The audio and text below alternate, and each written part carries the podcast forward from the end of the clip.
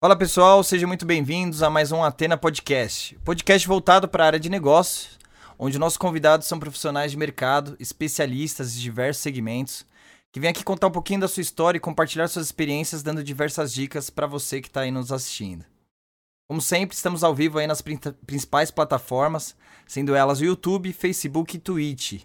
Então, por favor, né, quem estiver no YouTube aí, ajuda a gente, se inscreve no canal, dá um like, ativa as notificações e, se possível, compartilha aí com seus amigos para que eles também conheçam um pouquinho aí do nosso trabalho, né?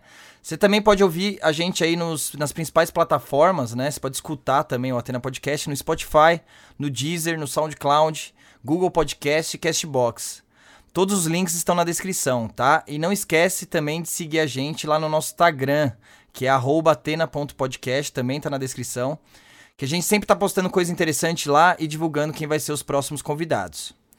A gente também tem um segundo canal, que é o canal de cortes, com os melhores momentos do pod dos podcasts anteriores, sendo uma ótima oportunidade para você que está conhecendo agora o nosso canal. Então acesse o link, também está na descrição, e se inscreve também nesse canal, que é o Cortes do Atena Podcast, tá? Hoje, nessa noite fria aí de julho, é, eu venho anunciar para vocês que temos mais um podcast especial. Esse podcast vai ser diferenciado, assim como o nosso último podcast que foi focado num tema específico, né, que foi a Lei Geral de Proteção de Dados. Hoje o podcast de, é, o podcast de hoje também será temático. Nós iremos falar especificamente sobre carreiras na área de tecnologia da informação, onde iremos entrar a fundo no assunto, desde o perfil profissional e também como está evoluindo o mercado de trabalho dessa área. E para esse podcast super especial, a gente está fazendo em parceria com nada mais nada menos que o Firjan Senai, a maior, uma das maiores referências aí a nível nacional de educação profissionalizante e inovação tecnológica. E o, e o Firjan Senai nos deu o privilégio hoje né, de nos disponibilizar dois convidados, dois, dois convidados especialistas no assunto. Então sejam muito bem-vindos, Bruno Brito e Sérgio Damanesco, Damasceno, desculpa. Dá um Obrigado, oi aí, pessoal. Thiago. Dá um oi, pessoal aí, Bruno. Dá um oi, pessoal aí, Sérgio. Boa noite, Thiago. Boa noite, Sérgio. Pessoal que está em casa aí. Boa noite, gente. Boa noite, pessoal. Prazer estar com vocês aqui nesse momento e eu tenho certeza que, assim como o Thiago disse, essa noite vai ser especial. Vamos conversar sobre muitas coisas boas aí com relação às nossas áreas de atuação. Pessoal, muito obrigado mesmo pela presença. Muito, fico muito feliz de ter feito essa parceria aí com o Ferjan Senai para a gente tomar essa iniciativa, né? Com o objetivo principal, né, de trazer conteúdo para vocês, de, de, orientar, principalmente é, vocês que querem crescer profissionalmente, que já trabalham na área de tecnologia ou que pretendem trabalhar, ou estudantes, né, que querem saber como é que funciona esse mercado, como é que funciona esse meio, esse segmento. É, e a gente vai né, tentar, dentro do possível, dividir um pouquinho das nossas experiências, orientando vocês, dando dicas para vocês crescerem profissionalmente, para você crescer dentro da sua empresa, ou para se tornar um empreendedor, ou para você que é estudante, né, ingressar no mercado de trabalho, tá? É, pessoal, é, tem bastante gente acompanhando a gente ao vivo, sejam muito bem-vindos. E aí, é, só a dica para todo mundo que está acompanhando: é, a qualquer momento vocês podem é, mandar perguntas aí no chat que no decorrer aqui do podcast, não vai ser no final, né? Durante o decorrer mesmo, a gente vai fazendo as perguntas aí para os nossos convidados, tá? Então fiquem à vontade de mandar perguntas aí no, no chat, tanto o pessoal que está assistindo no, no YouTube, na Twitch ou no Facebook, tá? É, então, primeiramente, obrigado aos dois aí, o Bruno e o Sérgio, pela, pela ilustre presença. E para começar o podcast de hoje, eu vou fazer um pouquinho diferente, é, para a gente conhecer melhor esses dois convidados, né? Que são especialistas aí da área, um profissional que é atuante da área de tecnologia da informação e o outro como educador. Eu queria que vocês se apresentassem, tá? É, então, para todo mundo aí que está assistindo a gente conhecer um pouquinho melhor de vocês. Então, para começar, eu vou começar pelo Sérgio, que está que tá no alto aí. Sérgio, se puder se apresentar um pouquinho aí pro pessoal, falar um pouquinho do seu currículo, da sua experiência profissional. Ok, pessoal, mais uma vez uma boa noite, né? Como já foi dito pelo Tiago, eu me chamo Sérgio, estou na, na Fergância, no Fergância Senai desde 2014. É, atuo na área de educação, sempre na área de, de TI, sempre envolvido com, com infraestrutura e com desenvolvimento de sistemas desde 1995, né? Comecei já trabalhando com cursos técnicos, né? Que essa é a minha especialidade, essa é a minha área de atuação, esse é o local onde eu me sinto confortável e aos poucos eu fui, fui migrando para outros segmentos dentro da TI, mas como um forte, né, a minha formação, que é a tecnologia informática, mas mesmo, mesmo tendo uma formação técnica na área de, de, de, de desenvolvimento, é, e infra, que era uma área mesclada, a tecnologia é muito mesclada, né? Eu procurei é, é, buscar formação dentro da área de desenvolvimento de sistemas e, por vez, depois eu fui migrando para a área de, de, da educação, onde realmente eu procurei me especializar na área de educação à distância e procurei me, me especializar na área de, da docência, voltada exatamente para o ensino fundamental e médio, né? ou seja, para poder atuar sim como professor, sim como profissional de educação e sim como docente nesse segmento aí da área de TI, que é sempre a, a, a parte da, da, informática que eu sempre gostei e é onde eu me sinto bem, onde eu me sinto é, é, capaz de poder exercer a minha função é, com, com, com muito afinco e com muita força de vontade. Então, tenho certeza que nós vamos conversar aqui hoje um pouquinho sobre infra, um pouquinho sobre desenvolvimento e, como o Tiago mesmo disse, vamos falar bastante sobre o nosso foco principal, que são as profissões é, que estão atuantes aí no mercado nos dias atuais e as profissões que estão é, que surgiram e que estão aí, que a cada dia que passa a gente sabe perfeitamente que, que elas vão evoluindo mais e o Senai ele está aí justamente para poder mostrar para vocês que, que o nosso objetivo é dar a formação e dar uma orientação para que vocês possam se ingressar no mercado de trabalho.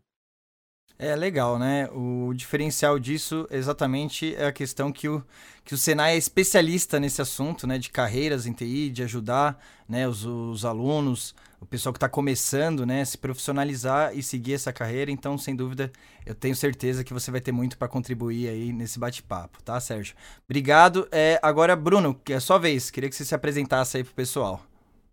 De novo aí, boa noite, Thiago, boa noite, Sérgio, todo mundo que está em casa. Sou Bruno Brito, comecei minha carreira é, pouco depois aí pelo, pelas, pelas datas do Sérgio, comecei em 2005 com um curso técnico de suporte, né, processamento de dados, emendei uma formação de, de rede de computadores que, é, desde que eu comecei a atuar aí por volta de 2007, 2008, tenho basicamente uma carreira toda estabelecida em, em infraestrutura de rede de computadores. É, eu entrei na Firjan em 2010, seguindo uma carreira técnica, né, fui a técnico, analista, é, permeei aí por funções que a gente chamava de analista de suporte, que é quem cuidava basicamente de operações de servidores. É, fui para trabalhar com redes de computadores, redes IP, telecomunicações, né, basicamente Cisco, esse universo de coisas que tem da rede IP. Consegui depois desenvolver minha carreira para um, um, perfil mais generalista, de arquiteto, é, permeando aí nas várias áreas de, da, da, infraestrutura, tanto como sysadmins, quanto com, com esses engenheiros de rede e estou aí desde o ano passado na posição de gestor de infraestrutura. É, a gente toma basicamente conta do parque é, de servidores, roteadores, links de comunicação, bases de dados, tudo que você possa pensar em infraestrutura de redes com olhar de disponibilidade, performance da Firjan, Firjan Senai como o braço que a gente está aqui representando, conversando hoje. É, a gente toma conta lá. E acho que esse, podcast é bastante interessante porque um dos maiores problemas já, né, é, já adiantando aí um, pouco da fala que a gente tem é mão de obra na área. É uma dificuldade bastante grande da gente conseguir encontrar profissionais para isso. É, então acho que a gente vai ter bastante, bastante papo hoje. Legal, legal. Show de bola, Bruno. Obrigado. E realmente essa é a principal a, ideia, né? Primeiro, né, além de agradecer vocês dois, eu quero agradecer o Paulo Galvão, que é do Firjan Senai também, que ajudou, né, a gente a tomar iniciativa desse projeto aqui, desse bate-papo que a gente está tendo hoje. Um abraço, Paulo, que, né, grande fã e seguidor do nosso canal, que está sempre presente, está aí no chat também. Então fica o, fica o nosso agradecimento aqui também, tá? E a ideia, né? É, então, assim, o, até aproveitando o que vocês se apresentaram, tem bastante gente nova aqui no canal, o pessoal que veio aí do, do Senai. Queria aproveitar para me apresentar um pouco, né? É, o meu nome é Thiago Cabral, eu sou empreendedor, tá? É, eu sou dono da empresa Athena Security, que é uma empresa especializada em consultoria em segurança da informação, tá? E a ideia hoje foi justamente juntar três profissionais com perspectivas diferentes sobre o mesmo assunto, né? É, portanto, aqui a gente tem uma pessoa que é atuante na área, né, que é gestor de TI de uma grande empresa, que é o Bruno, que é gestor né, da, da área de infraestrutura e tecnologia lá no Firjan. É, a gente tem também o Sérgio, que é, é, entra mais na parte educacional, né? Que, é, que, que leciona, dando cursos de voltado para a parte de desenvolvimento de sistema, infraestrutura, que pega mais é, esse lado educacional.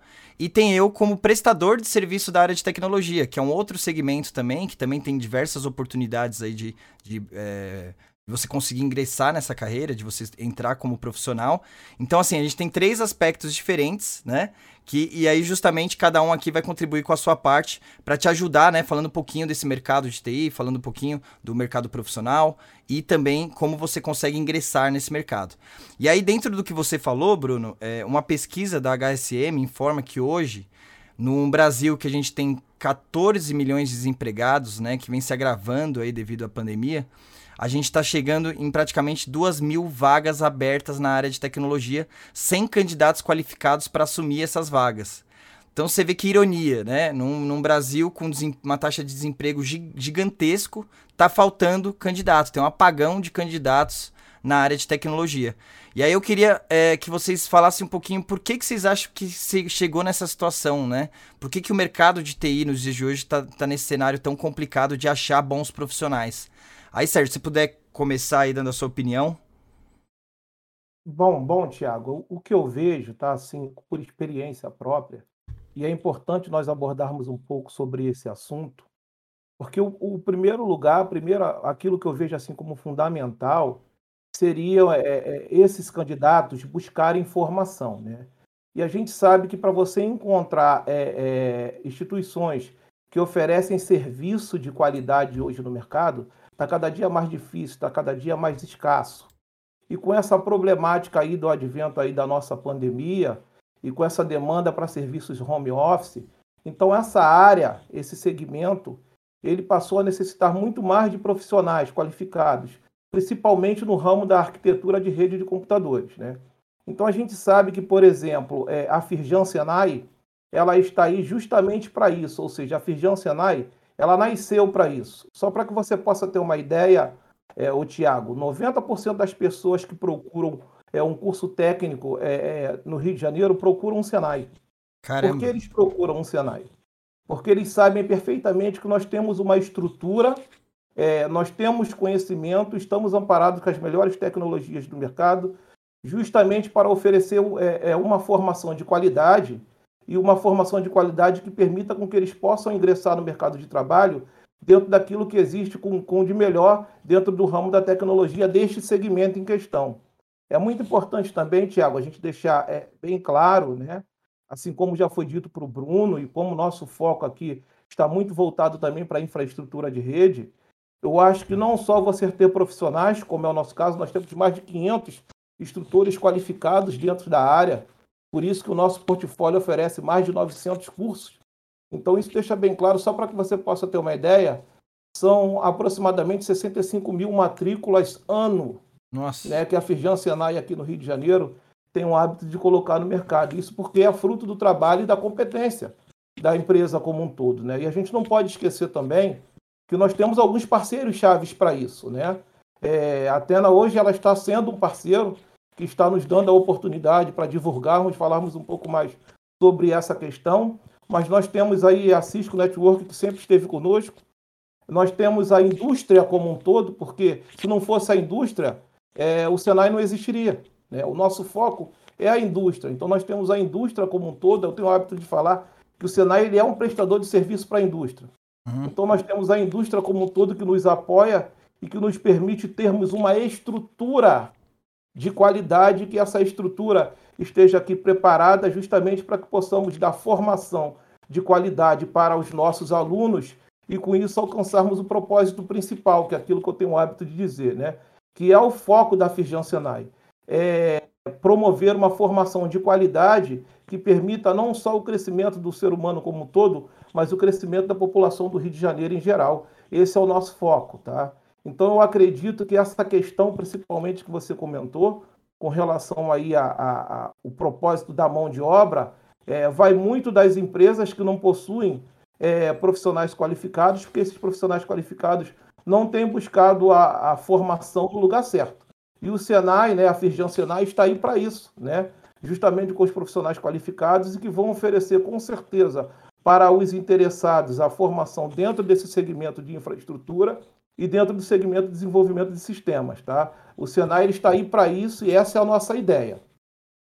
Não, sem dúvida. É, imagino isso, eu acho, né, que sem a contribuição, acho que a contribuição do Firjan Senai que, que às vezes segura uma parte desse número aí de não ser maior, né? Isso sem dúvida.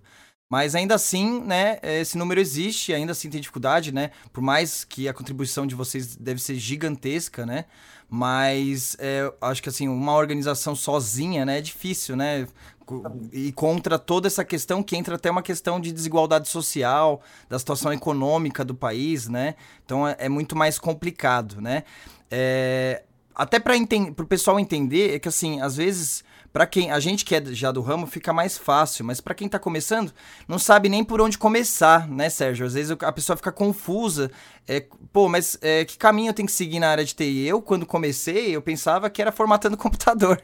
E a gente sabe que. Ai, desculpa, caiu, caiu meu microfone aqui. Ao, ao vivo acontecem essas coisas. Mas é, eu pensava que era formatando computador. Mas na verdade é muito mais amplo que isso, né? E eu comecei realmente sem conhecimento nenhum. E eu tive a sorte de ter uma oportunidade de começar a trabalhar numa empresa de segurança.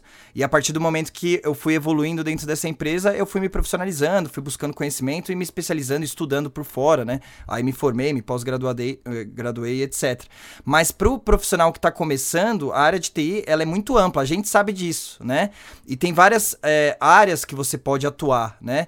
Que nem o próprio Bruno, ele é especialista na parte, né? Ele faz a gestão hoje da parte de, de infraestrutura, né? Do, do Firjan Senai, que é uma das áreas dentro da, da, da, da, da, da área de tecnologia, né? Que é bem ampla também. Dentro de infraestrutura tem outras áreas, né? Telefonia e etc, redes e etc. Mas, Bruno, você consegue é, dividir, porque até tô chegando aqui dentro da pergunta que o pessoal tá jogando no, no, no chat aqui do YouTube. Já teve duas pessoas que perguntaram. Aqui, ó. Por qual segmento é melhor para começar na área de TI? Foi o Rodrigo Lima que mandou. É, e teve mais uma pessoa aqui que perguntou. Então, Bruno, você consegue é, dividir isso pra gente?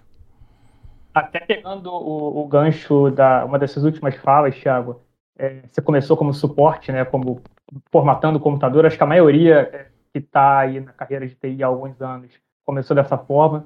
Só que a gente está vendo cada vez mais com os últimos anos, com a digitalização das coisas, a gente está vendo empresas que não eram de segmentos de tecnologia se tornando empresas é, se apresentando como tecnologia. A gente está vendo é, profissionais de várias áreas de negócios diferentes cada vez mais tendo que se, se digitalizar, é, usar esse termo aqui, de migrar as suas tarefas para o digital. A gente vê cada vez mais pessoas que fazem pesquisa, tendo que aprender Python, tendo que aprender R, é, pessoas que estão cada vez mais migrando do negócio, estão virando product owner, estão, estão trabalhando com metodologias ágeis, numa TI, no desenvolvimento com metodologias como Scrum. Acho que hoje não tem necessariamente uma porta de entrada, você não precisa é, somente começar formatando o computador. Na verdade, eu acho que é, isso deve ser um percentual cada vez menor das pessoas que entram no mercado hoje. A maioria vem de áreas financeiras, vem de áreas de marketing, de, de publicidade, e acabam se tornando as pessoas que vêm dessa área é, trabalhando com desenvolvimento web, desenvolvimento de, de site. É, então, mas é, é vamos dividir um pouco, né, para pessoal, para ficar mais claro aí para o pessoal que quer entrar nessa área. É, eu, eu, eu, comentei que eu achava que era isso, mas eu não comecei, é, não comecei nessa questão de, de, de, formatar máquina, mas é uma boa opção de entrada para pessoal que é da área mais técnica. Normalmente começa por isso, né? Mas eu acabei seguindo mais a parte de, de gestão, de, de boas, de é, metodologia, na parte política, processo. O meu foco é governança, né? Então aí é, eu comecei na verdade na área de vendas, né? Eu entrei como vendedor de uma empresa de tecnologia e aí comecei a me especializar na parte de governança. Mas é, tem muita gente que começa na parte técnica, principalmente formatando máquina, na área de suporte, que é uma opção totalmente válida, né? É uma boa porta de entrada, inclusive. É, porém, ainda acho que tem bastante confusão do que o pessoal às vezes não entende, porque assim, tem a área de infraestrutura, né? Tem a parte de sistema, daí tem a parte de banco de dados, tem a parte de desenvolvimento, né? Aí, até, o Sérgio, é, eu também quando comecei, e, eu, e assim, vários colegas meus começaram dessa forma, com a. É, queria trabalhar com tecnologia, mas não entendia muito bem esses segmentos, né? E começava é, com aquela faculdade meio que tradicional de, de sistemas da informação, né? e queria trabalhar com tecnologia, e aí normalmente as faculdades na época era o principal curso que eles ofereciam e tal. E aí a pessoa começava e via que. Aí depois que ela descobria que era mais voltado para a parte de desenvolvimento, né?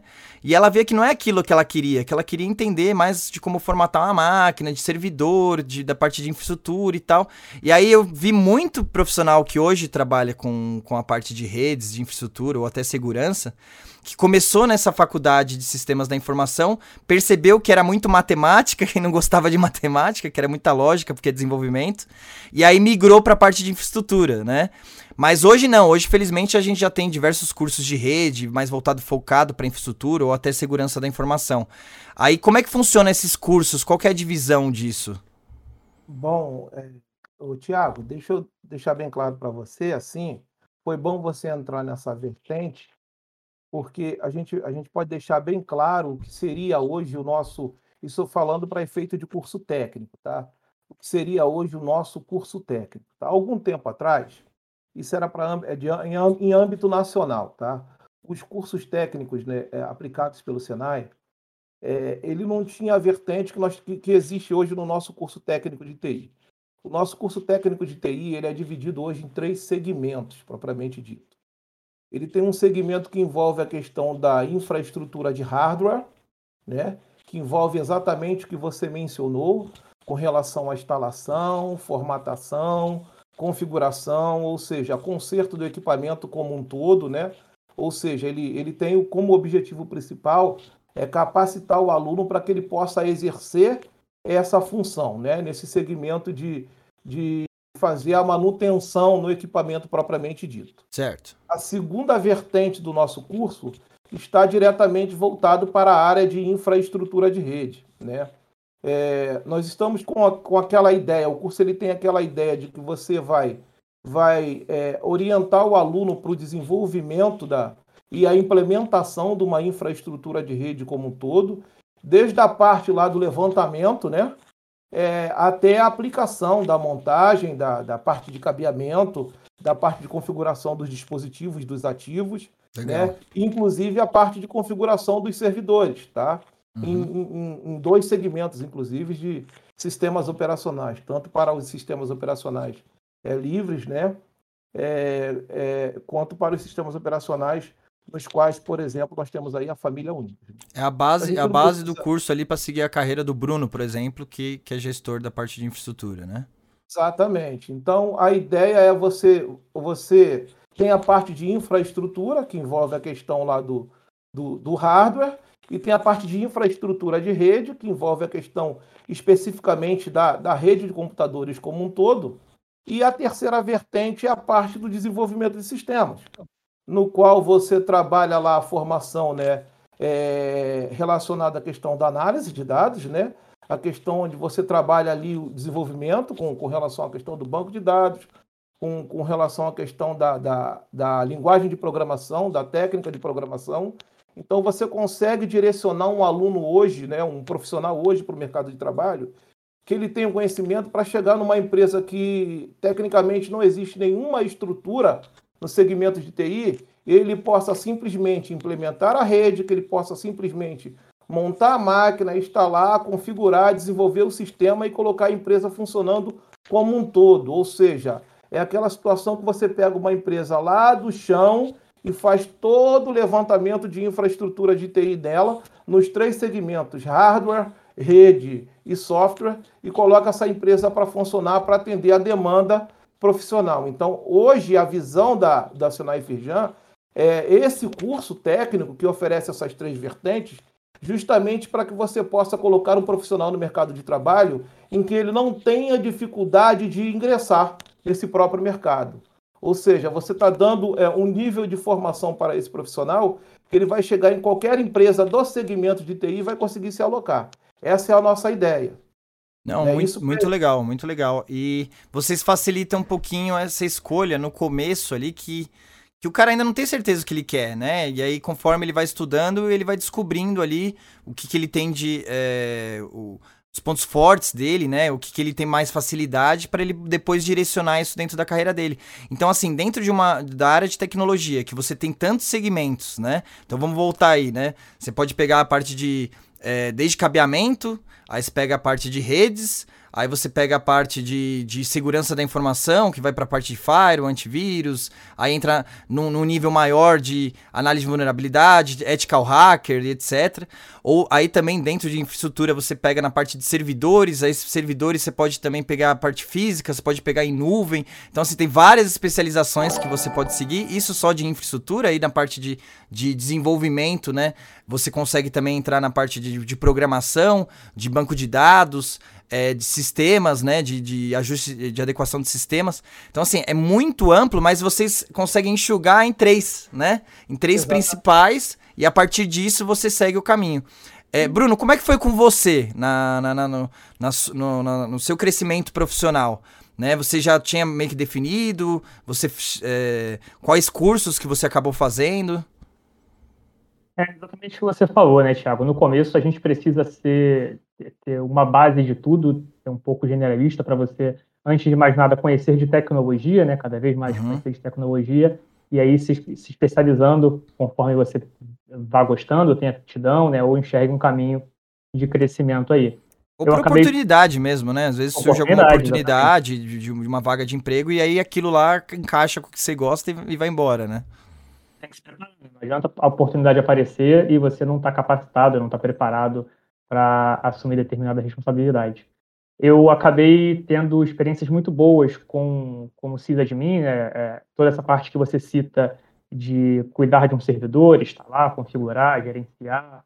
É, é uma parte que visa muito a disponibilidade do servidor. Quando você acessa, por exemplo, um site, é, que aquele site seja rápido, seja entregue, que o servidor que roda nele é, que roda ele não caia, não esteja, não esteja indisponível.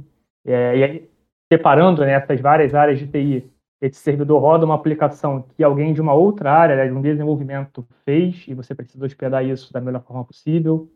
É, acabei indo para esse mundo de rede IP, onde a gente trabalha com roteadores, com switches, rede sem fio, telefonia IP, né, no caso do VoIP, é, os links de comunicação puxando para um lado também de segurança da informação, atuação com firewall. Mas com... você começou com suporte? Você, comecei, você entrou... comecei com suporte. E é, qual empresa que foi? foi? Foi, foi? já no Firjan e você foi crescendo dentro do Firjan ou foi em outras empresas? Eu tive experiências é, em empresas menores, de, de menor porte, com suporte genérico que a gente chama, né, que Sim. cuida de é, é, small business. Então você faz basicamente todas as áreas dentro da empresa, tirando o desenvolvimento em si uhum. é, que a empresa acaba com, comprando algum tipo de aplicação, né? Mas é onde você cuida de servidores, você cuida do cabeamento, você cuida das estações de trabalho, é, da rede sem fio, qualquer área é, que responda na rede é, é a atribuição do, do, do, time de suporte. E aí, depois dessas experiências, eu tive dois anos de experiências, em, é, três anos de experiências em empresas menores, eu, eu fui para a Firjan para começar como técnico de suporte cuidando dessa parte de servidores, né? Das contas, é, das credenciais corporativas, então a gente fala de Active Directory, contas de e-mail, é, serviços de DNS, DHCP, que são todos serviços que rodam em redes de computadores necessários para fazer a comunicação que a gente conhece acontecer. É, foi esse começo aí, bem, bem generalista, ainda pegando um pouco de tudo, é, antes de de fato ter as oportunidades, né, enxergar caminhos para poder crescer profissionalmente. Legal, que legal. Então, é, a gente teve uma pergunta aqui do, do Mário. Ele coloca aqui, ó. Boa noite, meu nome é Mário. Tenho 62 anos, sou servidor público aposentado. É, queria saber se consigo acompanhar esse mercado e qual seria a, o melhor segmento para mim. Olha que legal, é, Mário. Isso aí, meu. É, essa iniciativa mesmo, né? A gente está querendo aqui abrir caminhos, né? Possibilidades de emprego. Você vê que tem vaga no mercado. E é tanto para quem está começando, mas para quem também já, já tem uma outra profissão, que já, já tá mais experiente aí, queira. É, é, só que não está conseguindo vaga ali na área que, que escolheu, né? Porque às vezes a, a área está muito saturada. É uma boa alternativa você migrar de carreira e, indo para a área de tecnologia.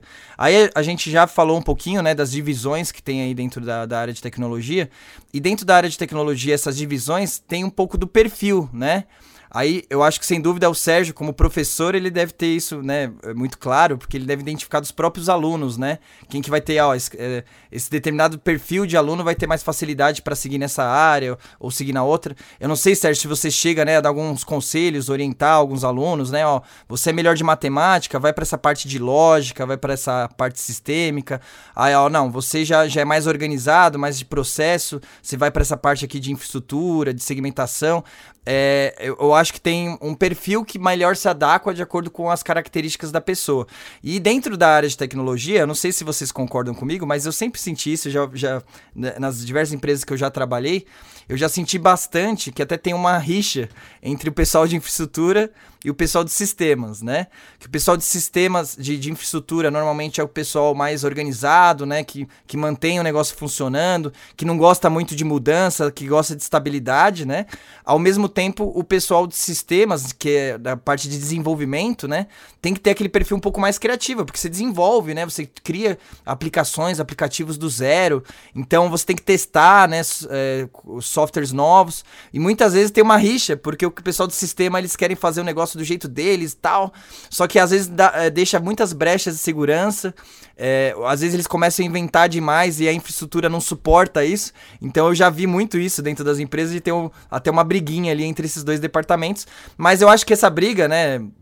Não acontece sempre, mas é principal pela característica, né? Que um, um segmento tem que ter esse perfil mais organizado e o outro segmento tem que ter esse perfil mais criativo. É, vocês sentem essa divisão? O que, que vocês recomendam nesse nível de perfil? Sérgio, você que tem experiência aí com seus alunos. Bom, Tiago, isso, isso é muito claro, né? É, Para nós que estamos, estamos ali dentro de, de, de uma sala de aula, né? Ah, dentro que legal. De um ambiente pedagógico, a gente consegue identificar isso muito bem e é óbvio, né? Nós temos um trabalho de orientação, que esse trabalho ele é constante, tá? É, e é interessante, é, pegando essa ideia que você me passou, porque às vezes você tem um aluno que, que ele, ele, como o nosso curso, esse nosso curso técnico de informática, ele foca os três segmentos, então você tem aluno que ele, lá na reta final do curso, que ele vai demonstrar realmente para você que ele tem um perfil específico dentro de um segmento específico, né? Aí é óbvio, né? E aí onde é que vem a nossa orientação? A gente sabe, isso eu tenho o hábito de passar, que por mais que o professor seja conhecedor de tudo, por mais que nós tenhamos o conhecimento da, daquilo que nós estamos trabalhando, mas o profissional dedicado ele tem sempre que buscar um algo mais, né? Ele tem que estar sempre se qualificando, tem que estar sempre buscando novas formações. Então, a partir do momento que a gente consegue perceber isso do profissional, que ele tem mais aptidão para um determinado segmento, a gente acaba dando orientações, porque é importante deixar claro para ti que a Feijão Senai, ela não oferece, por exemplo, só cursos técnicos, ela oferece cursos de qualificação também. Então, o que acontece? Quando a gente identifica que o aluno tem um perfil para a área de desenvolvimento, a gente direciona ele para que busque no futuro próximo formações ou procure fazer os cursos de qualificação que o Senai tem para oferecer também neste segmento. Porque é aquilo que eu comentei contigo, o nosso portfólio ele é de mais de 900 cursos. Então, eu tenho ali curso para atender o aluno é, em várias situações. Então, é uhum. importante, sim, que o profissional de educação tenha essa visão, é, essa visão clínica de identificar que o aluno ele está direcionado para um perfil específico e que ele possa dar a orientação para que esse aluno, mesmo após o término do seu curso, continue dando aquilo que nós chamamos de formação continuada.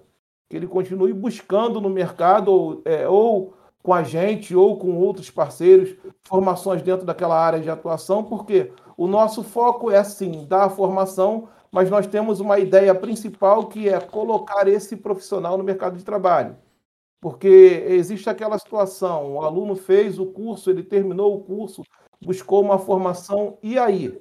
Mais para frente nós vamos falar um pouquinho sobre esse e aí também, né? Porque é, não, não adianta... a gente já, já, já acha até legal a gente já abordar um pouco sobre isso, porque aí essa questão de perfil evolui, né? Depois que o cara já, já tá trabalhando ali dentro da área, né? E isso eu sinto muito, até porque assim, como eu falei para vocês, né? Eu vim da área comercial, da área de vendas, e aí eu acabei me especializando na parte de, de, gestão e governança, né? Então eu fiz um MBA de gestão e governança de TI. Então fui para esse segmento, então não tenho aquele. É, aí que tá, né? O pessoal pensa que trabalhar com TI é exclusivamente aquela questão técnica, né? O cara que fica lá escova bit, né? Que fica ali atrás é, é, é, enclausurado ali no data center, olhando para a tela o dia todo. É, obviamente tem esse tipo de perfil, tem oportunidade para esse pessoal que às vezes né, é, é, é, muito técnico, muito, que tem gênios, né? Que realmente os caras são feras técnicos, que são até aqueles caras é, menos comunicativos, né? Que realmente gosta muito da parte técnica. Porém, é, existe um, um, mercado imenso para a parte de gestão, para a parte de, de processos. E aí é, precisam ter outros perfis, inclusive para empresas prestadoras de serviço, que é o meu caso entra muito a área de vendas das empresas, né? Então você precisa também vender os serviços de TI. Então você tem que ter uma bagagem de tecnologia, mas conseguir vender isso. Por isso é importante também você falar bem, você ser comunicativo. E esse é um fator que eu sinto como muita dificuldade de muitos profissionais na área de tecnologia, principalmente para aqueles que têm uma formação muito técnica, né? E aí o cara é muito, né, escova bit, o cara é muito, é, pô, cara é especialista em desenvolvimento ou na parte de infraestrutura, sabe, sabe melhor aquilo, a parte técnica do, do que ninguém.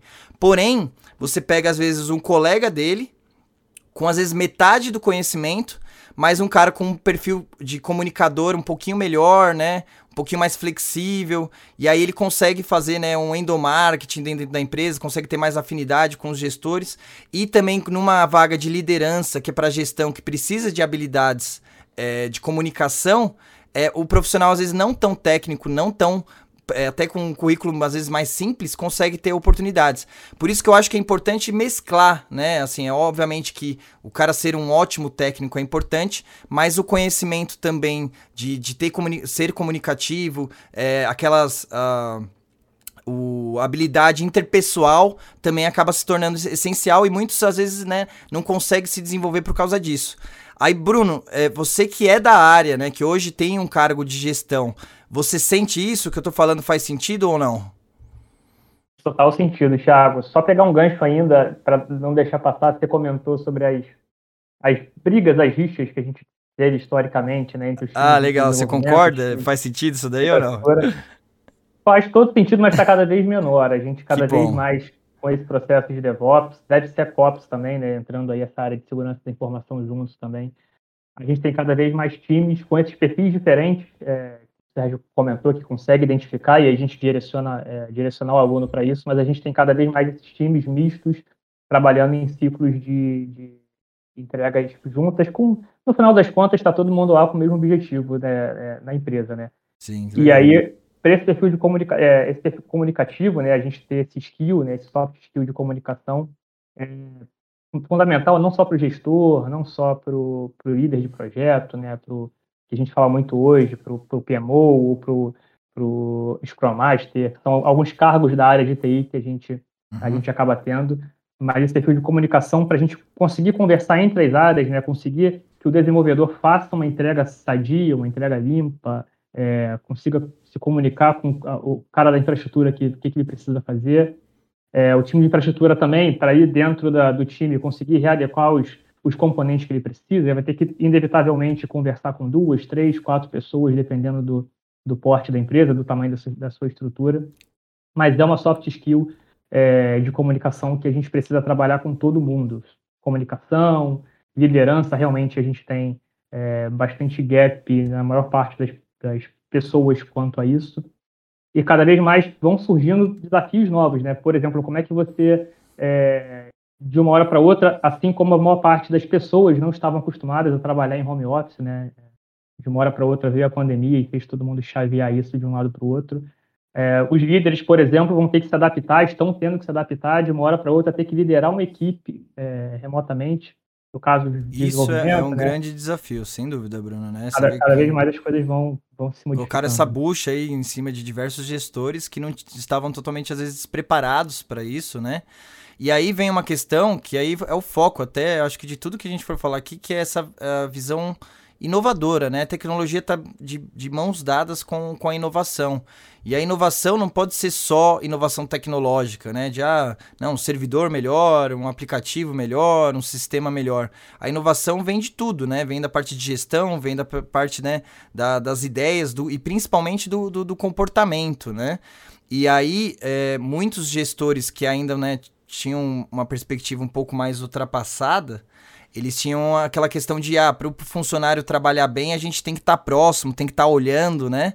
E aí veio essa revolução da pandemia que obrigou as empresas a partirem né, de forma é, obrigatória e de imediata, de forma urgente para o home office e começou a ter que controlar, a fazer a gestão desses funcionários através do home office, que é uma, uma, um desafio completamente diferente, né? Que envolve você confiar nos seus colaboradores, de você manter eles motivados, né? Não ficar só no, no castigo, pelo contrário, né? Você reconhecer o mérito daqueles colaboradores para eles vestirem a camiseta da empresa, realmente se dedicarem não só porque você está atrás olhando e escoteando, mas sim porque ele realmente se importa com o propósito da empresa. E essa mudança eh, foi drástica, né? Como é que vocês sentiram aí na, na, na, profissão de vocês? E também, né, até o Sérgio também complementando com a questão da, da educação, que também teve esse impacto. É, é Tiago, é, duas coisas, né?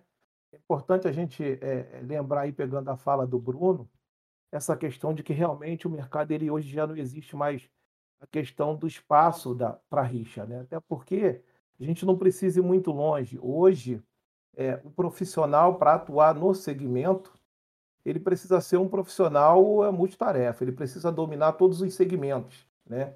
Então, aquele profissional que antigamente ele era voltado especificamente para a área de desenvolvimento de sistemas, ele hoje ele tem que trabalhar com infra, ele tem que trabalhar com, com rede de computadores, ele não pode mais ficar voltado somente para uma vertente. É, isso está claro principalmente para a gente no Feijão Senai, porque todos os nossos instrutores hoje que lecionam em um segmento, eles acabam lecionando nos outros dois. Então, para você ter uma noção de como a profissão ela está, é, é, é, a que ponto a profissão chegou nesse, né, dentro da nossa área, né? Uhum. E o uhum. que que acontece com essa questão do, do, do, do popular home office? É, a educação ela teve um grande desafio. Né? Foi importante você chegar nesse segmento e aí ficou o nicho, ficou o mercado aí aberto, né? E eu tenho certeza que o home office ele hoje ele veio e ele não vai mais parar, né? Então, os uhum. profissionais uhum. que vão estar entrando no mercado de trabalho, eles vão precisar de ter conhecimento dessas ferramentas. Por quê? Porque é, é mais interessante, às vezes, para uma empresa é, é, ter o profissional é, num ambiente que ele se sinta é, é, mais à vontade, desde o momento que ele esteja produzindo cada vez mais. E já foi provado que dentro da questão do home office, é, é, algumas empresas conseguiram evoluir muito mais com relação à produtividade por conta disso. Uhum. E o que, que eu vejo? A gente, da, na área da educação, nós tivemos e estamos tendo ainda os desafios até hoje, né? E foi importante você falar sobre isso, porque já que o nosso foco são os nossos cursos, é, a Firjan Senai se adaptou hoje a uma realidade é, de você oferecer cursos no segmento híbrido, né? Porque por conta da pandemia, os nossos cursos, eles hoje o, o aluno ele tem uma boa parte da sua formação que é online, que as pessoas confundem online com EAD, né? Coisas completamente diferentes, né? o curso EAD, o aluno ele tem a, a, Boa pergunta. Sinceramente, acho que nem eu sei identificar a real diferença. Como é que qual é a diferença entre os dois? Acontece é que, por exemplo, no EAD você deixa todo é, o material disponível, você tem alguns momentos é, é, síncronos, mas a maior parte do desenvolvimento do aluno, né, desenvolvimento de aprendizagem do aluno, é de forma síncrona. Ele escolhe um horário o material fica à disposição e ali ele pega os vídeos, ali ele pega o material, ali ele estuda e depois ele procura lá os chats da vida para tentar tirar as suas dúvidas. Mas o ensino online não. Aquele horário em que ele deveria estar em sala de aula, ele está numa transmissão com um profissional de educação. Né? Então a transmissão ela é feita em tempo real. Ou seja, estou dando, né, estou lecionando neste exato momento eu estou aqui e a minha turma está ah. do outro lado ah. acompanhando o que eu estou falando. Continua o mesmo dinamismo, a questão, a diferença é que você está na sua casa, mas é, você pode fazer uma pergunta na hora ali pro professor, tirar uma dúvida específica, tem, né, aquele, aquela é. sincronia. E, o, e o, a Feijão Senai, preocupada com isso, é, nós procuramos adaptar os nossos cursos para esta realidade, de maneira que os professores é, trabalham período online e um outro momento, o mesmo com a, a pandemia, lógico que visando todas as questões de segurança, protocolo, é, as turmas elas são desmembradas é, em determinados grupos e elas acabam tendo um momento em que elas vão estar presentes dentro da nossa unidade para exercer a parte prática. Porque curso técnico sem prática não rola. A gente sabe que uhum. muita coisa na área de TI você consegue virtualizar. Mas, por exemplo, quando eu falo em infraestrutura de rede, quando eu falo em montagens e manutenção de computadores, o aluno ele tem que meter a mão na massa, né? O processo de formação dele só acontece pelo fato de ele ter tido a oportunidade de estar dentro de um laboratório, tendo a orientação do professor e vendo o equipamento ali em tempo real, vendo os problemas que acontecem, é, fazendo os diagnósticos, né, analisando as peças, os componentes, verificando a montagem dos cabos, verificando a montagem da infraestrutura. Ou seja, essa parte é, é prática, ela continua existindo. Uhum. O que foi feito foi, foi uma adaptação para o conteúdo online e para o conteúdo prático, de forma que o nosso aluno não fique prejudicado. Né? E isso acontece no nosso curso de informática, isso acontece no nosso curso de rede de computadores. Depois eu vou falar um pouquinho mais sobre eles, porque é uma área que eu tenho certeza que é a área de atuação de vocês, e vocês vão contribuir e vão, e, e vão passar para o nosso público, quem está nos ouvindo hoje, que nós da Firjan Senai estamos no caminho certo com relação à questão da formação. Legal, então a ideia legal. é exatamente essa, Tiago, é exatamente essa aí. Essa é a nossa proposta. Não, não, é muito legal e realmente é, é, importantíssimo, né? Que até a parte de hard skills e tal, né? Que o, que o Bruno estava comentando, né? O Bruno, quer, quero até evoluir contigo essa questão de, de hard e soft skills, né? Que aí realmente é, é, uma dificuldade, né? As duas partes são importantíssimas, né? E o que o Sérgio falou aí da questão do, do home office, né? Do home office não, né? Do curso à distância, você é, continuar ensinando essas hard skills na parte prática, né? Porque não adianta só o conceitual, né? Na área de TI tem muito isso de você realmente ter que fazer a configuração, ter que acessar o, o ambiente, né? Para você realmente aprender. E aí, que legal que vocês conseguem, né? Equilibrar dessa, desse formato. Aí hoje, né? Consegue fazer, liberar acesso remoto a um servidor, né? Virtual para o aluno de, da casa dele quando ele conseguir acessar. Isso é incrível, né? Isso é incrível. Mas, é, Bruno, né? Daí voltando naquele ponto que a gente estava falando, que você comentou aí da, da gestão tendo que ser feita de forma remota, né? E aí, aí que, se, que se valoriza mais essa questão das soft skills, né? Que além das hard skills, que é realmente o cara ser um bom técnico, de ter certificações, de ter cursos ali e tal, as soft skills de você conseguir ser um bom gestor, de você fazer uma boa liderança, tanto né, na visão do gestor como do colaborador, né? Da soft skill dele conseguir ser comunicativo, dele conseguir se expressar bem, dele se automotivar, né? De ele ser comprometido, ser dedicado, de, de, de né, ser observador, de ser criativo. E aí, como é que para você, como né, você tem tá dentro dessa função de gestão, como é que você está fazendo para conseguir liderar a sua equipe nesse, nesse formato home office, né? Que teve essa mudança. Como foi para você essa mudança?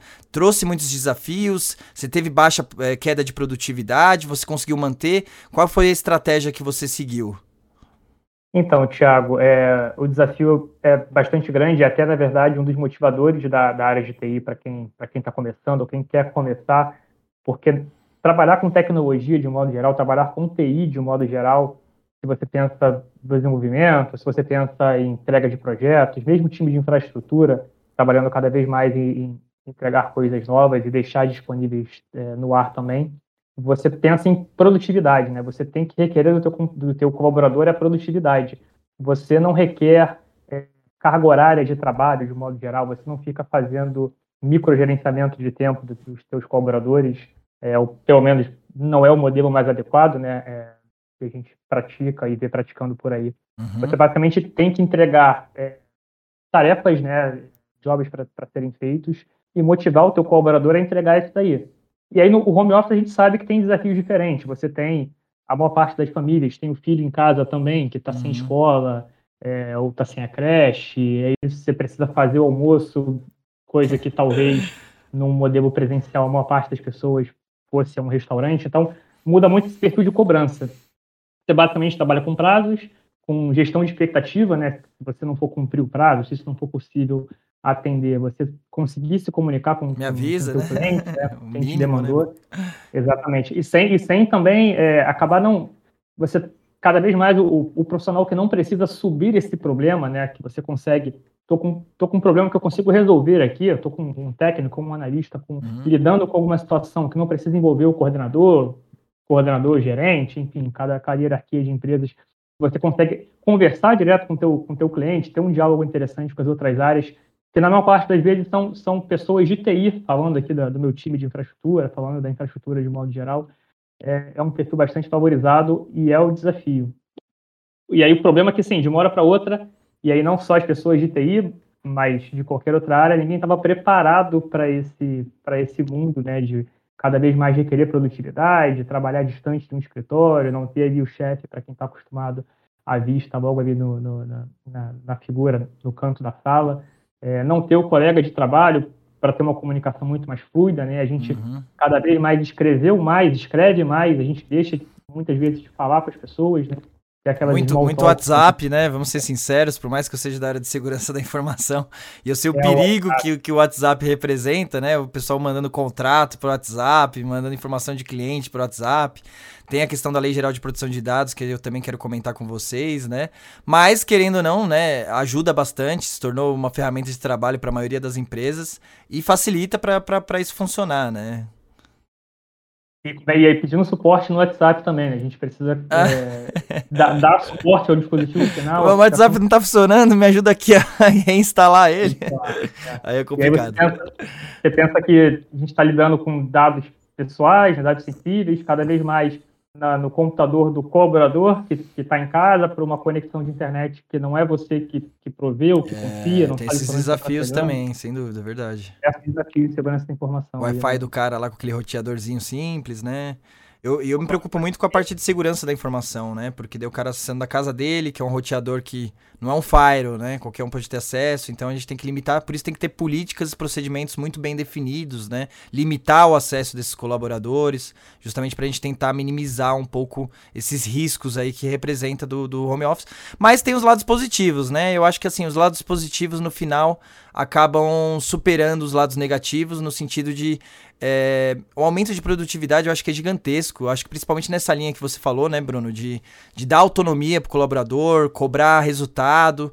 Mas, meu, só do cara não ter que pegar aquele trânsito, né? Às vezes o cara demora, morava longe, uma hora, duas horas para chegar no, no, no local de trabalho, já chegava estressado. Às vezes o cara focado, dedicado, se for feita uma boa gestão, se você conseguir fazer um clima dentro da sua empresa, uma cultura organizacional legal, eu acho que tem tudo para melhorar a produtividade, como muitas empresas estão comprovando isso, né? Pessoal, vou dar só uma pausa aqui pra gente ler os comentários. Tem muito comentário aqui. Obrigado, pessoal. Até desculpa aí de não ter conseguido, não conseguir ler todos, porque são muitos, mas eu vou ler alguns aqui. É...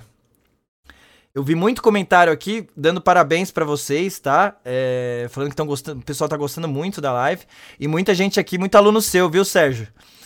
O pessoal aqui ó, falando, ó, já tive aula, aula com o Serjão, o Serjão é fera. Muita gente te elogiando. É... Aqui o Alexandre falou, ó, logística e tecnologia de mãos dadas para driblar, driblar a crise de mercado, de mercado de trabalho. Realmente, logística também né, é um segmento que, que, querendo ou não, essencial nessa época de pandemia, né? Aí aqui, ó, é, sou profissional da área de TI e de suporte. Meu objetivo é de fazer o técnico de redes e fazer a migração para a área de infra. Hoje, em termos de mercado de trabalho, o que difere o técnico de um tecnólogo? É, Sérgio, né, isso daí você que, que, que deve dar esses tipos de curso, que, qual é a diferença do técnico e do tecnólogo? É, basicamente, né, Tiago, o que acontece é que, por exemplo, é, a formação é, do tecnólogo, né, que não deixa de ser uma formação de nível superior, ela, ela é um pouco mais arrastada e ela é um pouco mais direcionada para um, preparar o cara um pouco mais para a vida, né? Uhum. E o objetivo específico do técnico é você preparar o cara para o momento de atuação de mercado. Ou seja, ele precisa buscar a formação o mais rápido possível, porque a intenção dele é ingressar Entrar no mercado, no mercado de, trabalho, o mais rápido possível. Então, é, então daí eu acho que é aqueles, aquele que você explicou, né? O técnico é aqueles três que são mais amplos, né? Que o cara tem mais opções, que vai aprender mais de forma genérica mais coisas, né? Para ele decidir o que ele vai querer dali para frente. O tecnólogo acho que já seria mais específico, é isso? Exatamente, exatamente. Ele é mais direcionado é para uma área de atuação propriamente dita e ele não tem, às vezes, o nosso técnico de educação até brinca, ele fala que o nosso curso de TI é um curso Frankenstein, porque ele atende todos os segmentos, né? E você sabe que normalmente quando o, a pessoa busca uma formação na área tecnológica, ela vai focar numa área de atuação propriamente dita, que não é o caso do nosso curso. Embora, embora é, foi importante ouvirmos isso, nós temos o nosso curso é, técnico de rede de computadores, que é um curso que ele está aí com, inclusive com, com as inscrições abertas, né? Se não me engano, as inscrições vão até dia 2 do 8, que é um curso de técnico em rede de computadores, onde, na verdade, o aluno ele acaba não tendo é, esse caminho, entre aspas, Frankenstein, como eu mencionei. Ele é voltado diretamente para a atuação em rede de computadores. Aí, óbvio, né? Neste curso, o aluno ele vai ter todo o direcionamento que é para a área do segmento aí que vocês já estão mais acostumados a atuar, né? Porque ali ele vai ter a orientação com relação a cabeamento estruturado, com relação à arquitetura de rede, com relação às ferramentas Cisco para trabalhar a questão da, da comutação, para trabalhar a questão da interconexão. Ele tem ferramentas voltadas para gerenciamento e monitoramento. Ele consegue identificar ali praticamente é, todos os serviços de redes básicos, aqueles serviços que você necessita de um dia a dia para poder implementar um servidor, para poder levantar um servidor bem estruturado e que ter base de apoio para a empresa como um todo. Então ele vai conhecer esses serviços, ele tem ferramentas que trabalham com serviços de convergência e ele tem ali também é, é, unidades curriculares que focam especificamente na questão da segurança. Então observe que agora eu já comecei a falar de uma vertente totalmente voltada para o quê?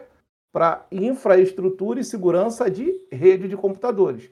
Porque agora a gente já começou a mencionar de um curso específico, que é o curso técnico em rede de computadores. Então nós temos o técnico em informática, que ele trabalha um pouco de cada uma das vertentes, e, ele, uhum. e nós temos o curso técnico de rede de computadores, que ele é bem mais específico, até porque nós sabemos que a área de atuação da rede ela é muito grande, ela é muito ampla, né? Se você for trabalhar só na questão básica de cabeamento, você tem um mundo de, de coisas para aprender aí, para ensinar. E você parte para a área de configuração de servidores, também é a mesmíssima coisa.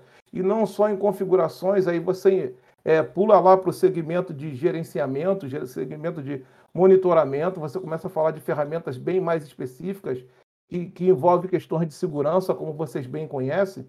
Então, o que acontece? Já é um curso mais direcionado para essa área de rede propriamente dita. Então, é importante deixar claro para vocês também que o nosso segmento não é só a questão da informática como um todo, é uma informática segmentada e direcionada para uma área que é bem atual e uma área que o mercado está necessitando por demais. Né?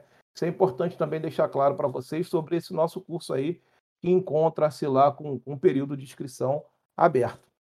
Legal, legal. Fica a dica aí para quem está assistindo. É uma ótima oportunidade, sem dúvida.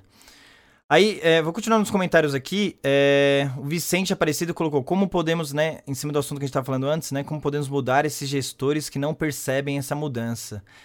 É, Vicente, é bem difícil mesmo, né? Aí realmente a empresa, né, tem que vir de cima para baixo, né? Tem, não tem muito o que fazer. A parte cultural da empresa é, não dá para você julgar os colaboradores, é uma coisa que vem de cima para baixo, então a empresa tem que influenciar, né? Para apoiar esses gestores, orientar esses gestores a se adaptarem a esse novo estilo de liderança, né? Aí tem bastante comentário aqui, deixa eu ler mais alguns legais aqui que eu tinha separado. Ah, o, o Vicente Aparecido, em cima do que você estava falando lá, Sérgio, ele colocou aqui, ó, os docentes tiveram que se adaptar para aulas assíncrona e síncrona é, realmente, né, teve que ter essa adaptação aí devido à questão das, das aulas online. Aí o Alex William colocou: essa live é super pertinente e tem tudo a ver com o momento, com a globalização e com a mudança no mercado de trabalho, acelerada pela pandemia. Diversas opções de carreiras e funções vêm nascendo. Alex, eu vou usar o seu de gancho aqui, pessoal. Continue mandando perguntas aqui. Ah, o Vitor me ajudou aqui também, ó. É, dentro do que o Alex falou, é, e aí o, o Vitor complementou aqui, ó, quais são as estratégias para adequação à Lei Geral de Proteção de Dados, focando no colaborador? Como eles devem utilizar as ferramentas de maneira mais segura e como a organização pode auxiliá-las.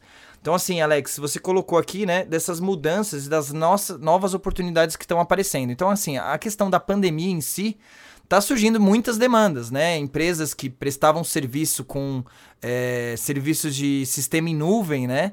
Estão aproveitando muito esse mercado, né? Porque antes você tinha que ir lá na empresa para conseguir acessar a rede da empresa para poder acessar o sistema. Então, os serviços de nuvem cresceram muito, porque agora, quando o serviço está em nuvem, né? Seu sistema de RP, seu RM, seu servidor de arquivos, qualquer um consegue ter acesso de qualquer lugar, né? Então, foi uma das áreas que, cresce, que tem, vem crescendo muito. Tem a questão de comunicação é, segura, remota, né? Então vem a questão de, de VPN, que teve, né? O pessoal tá, tá utilizando muito o acesso VPN para acessar rede da empresa. Então, é, esses mercados estão crescendo devido dessa situação atual que o mercado está passando.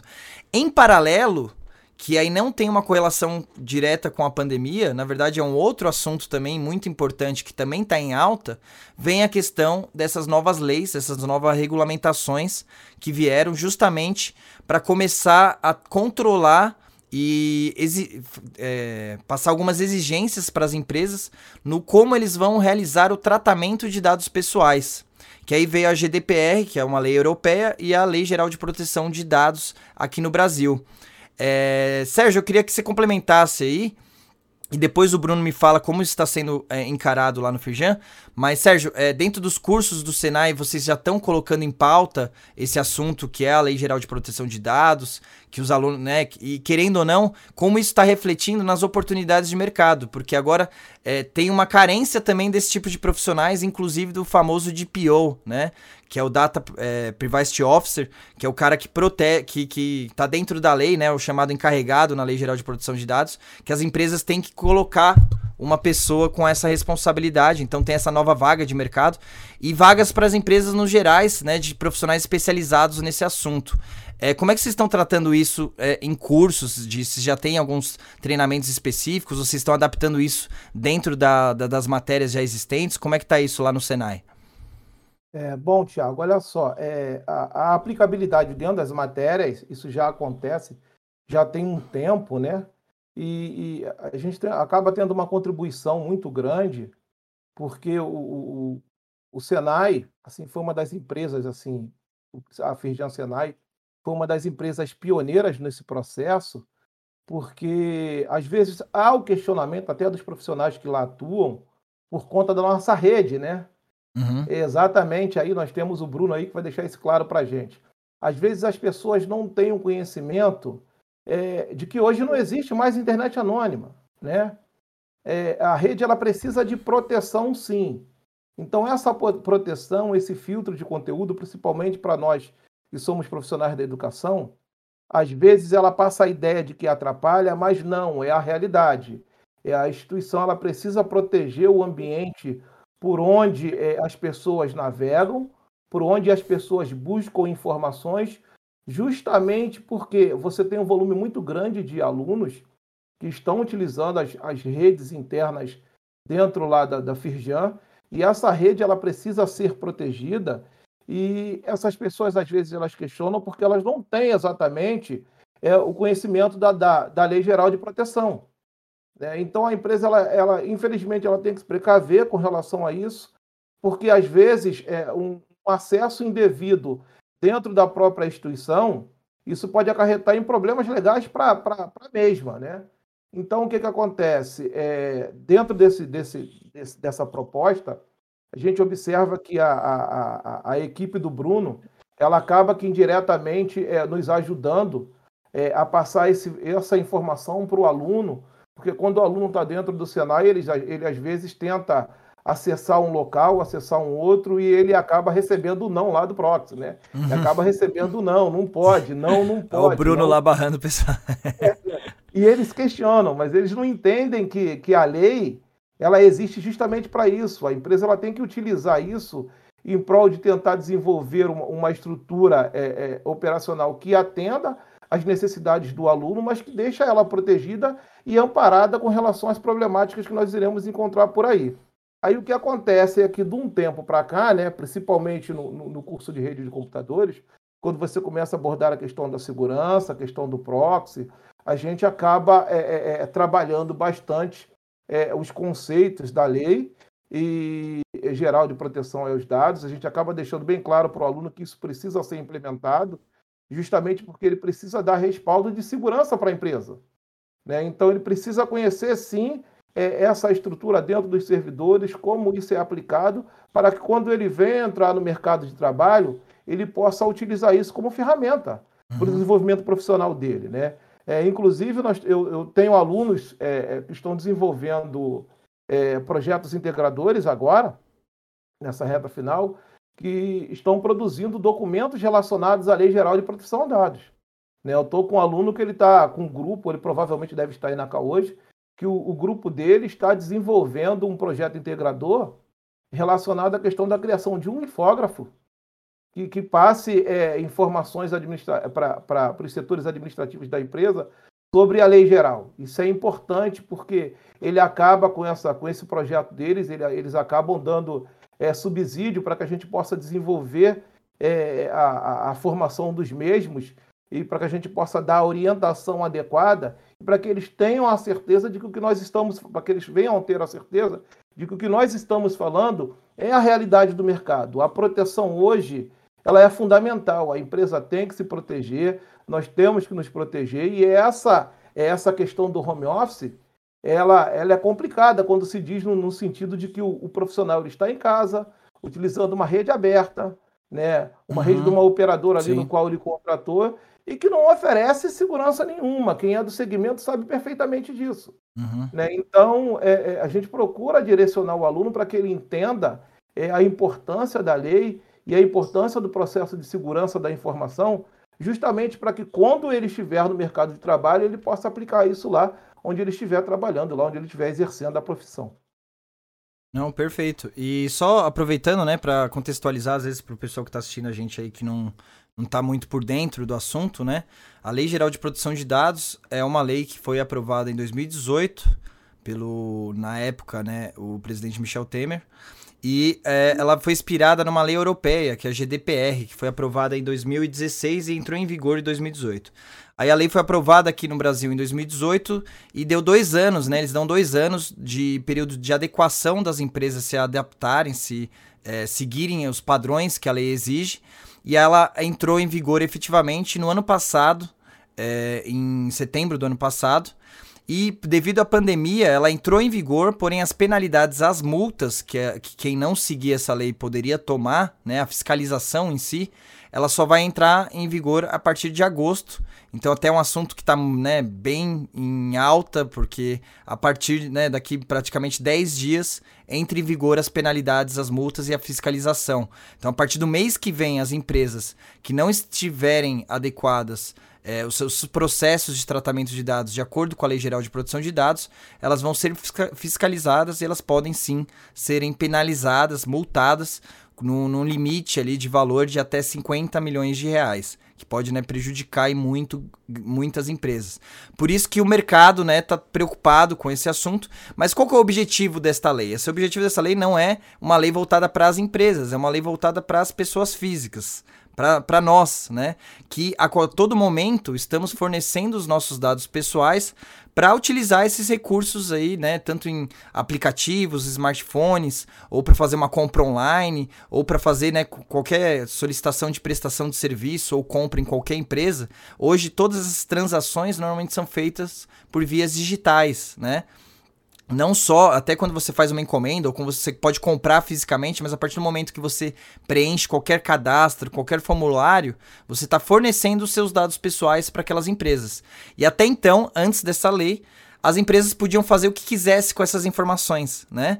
Então eles poderiam é, vender esses dados para outras empresas, eles poderiam simplesmente é, armazenar de uma forma que qualquer um tivesse acesso, e aí vem um monte de fraude, um monte de golpe que está acontecendo. Essas, né, você receber mensagem do WhatsApp com, com golpes falando que é para vacinação e é, solicitando seus dados, é, aí pega seus dados bancários, clonagem de cartão, é o número de problemas e de golpes e mau uso que as pessoas podem fazer é, com essas informações em mãos de pessoas com má fé, mal intencionadas, é gigantesco, né? E aí justamente essa lei veio para evitar isso e proteger isso, né? E as empresas têm que se adaptar. Então, assim, a partir do momento que elas coletam esses dados pessoais, elas não podem mais, elas têm que garantir a proteção desses dados, têm que garantir que aqueles dados estão sendo utilizados de acordo, né, de forma transparente, de acordo com o que foi combinado ali com você quando no momento que você fez uma compra, no momento que você fez um cadastro solicitando um orçamento no site, a partir do momento que você assinou um contrato, né? Então, é, resumidamente, a Lei Geral de Proteção de Dados trata disso, tá? Se você quiser saber mais, o podcast do, da semana passada que a gente fez foi com uma advogada especialista em direito digital, que é a Natasha. Então, é, depois vocês podem acessar aí no nosso canal e, e, e, saber mais sobre o assunto. Mas aí dentro disso, é, eu imagino que no Firjan Senai seja um desafio gigantesco também se adequar à Lei Geral de Proteção de Dados. Então, acho que vocês têm dois desafios, né? Tanto o desafio de vocês é, ensinarem para os alunos a importância desse assunto, né? Porque acaba sendo, uma, um fator é, é, super, de super importância no mercado de trabalho a partir de agora, que as empresas estão procurando profissionais especializados no assunto, mas também o próprio é, Firjan Senai, ele deve ter um volume de dados armazenados gigantescos dos próprios alunos. Muitos desses dados eu imagino que sejam dados é, às vezes é, podem ser dados de menores de idades, que são dados considerados sensíveis perante a lei. E aí, como, Bruno, é, você né, que está numa das esferas que tem um impacto muito grande né, das adequações aí dessa lei, como é que o, o Fijan Senai está tratando isso hoje? É, a gente responde exatamente essa pergunta, Thiago, mas nessa linha, a gente falando de carreira, né, a aprovação da lei gerou diversas oportunidades de mercado né, para empresas, assim como a Firjan teve que se adequar. Vou mencionar algumas coisas aqui. Ai, diversas outras empresas tiveram que correr atrás e readequar os seus processos, né, contratar pessoal, montar equipes de segurança da informação, eleger um, um DPO. É, isso tudo, a gente falando de carreira aqui, no né, movimento mercado, e abre mais e mais vagas para profissionais que queiram entrar na área, nesse caso, é, segurança da informação.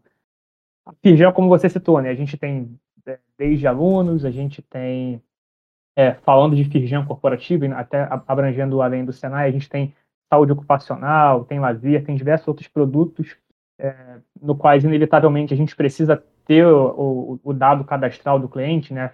Por exemplo, eu tenho aí notas de alunos do, do Sérgio que está com a gente aí.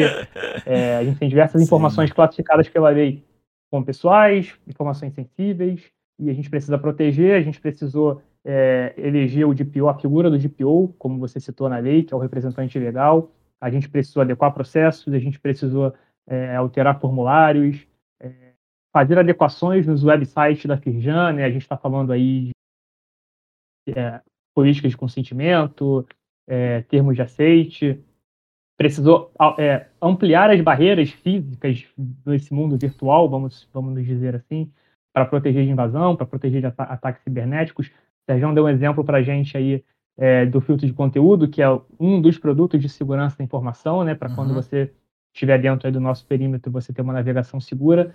Mas foram ações voltadas para o endpoint do usuário. A gente pensa que o colaborador hoje pode estar com o notebook na sua rede em casa, que é insegura, precisando acessar um dado dentro da empresa, que vai trafegar provavelmente por uma VPN. É, então, isso gerou uma série de ações, não só para a Firjan correr atrás, que a gente já fez e, e continua fazendo, é, como para diversas empresas no mercado, abrindo mais vagas de segurança aí. E é uma gestão contínua, né? É, muita coisa tem que ser feita, né? Não só do que você falou aí, né? Já é, é, diversas ações e diversas ações que impactam segmentos diferentes, né? Desde uma parte mais técnica, né? Que é, eu acho que daí vai direto na sua responsabilidade, mas também na parte de políticas, processos. Quais áreas que você acha que teve maior impacto? A área jurídica, né? Quais áreas que você acha que teve mais impacto aí na, na Firjan dentro, a partir do momento, né, que vocês começaram a se adequar a essa nova lei?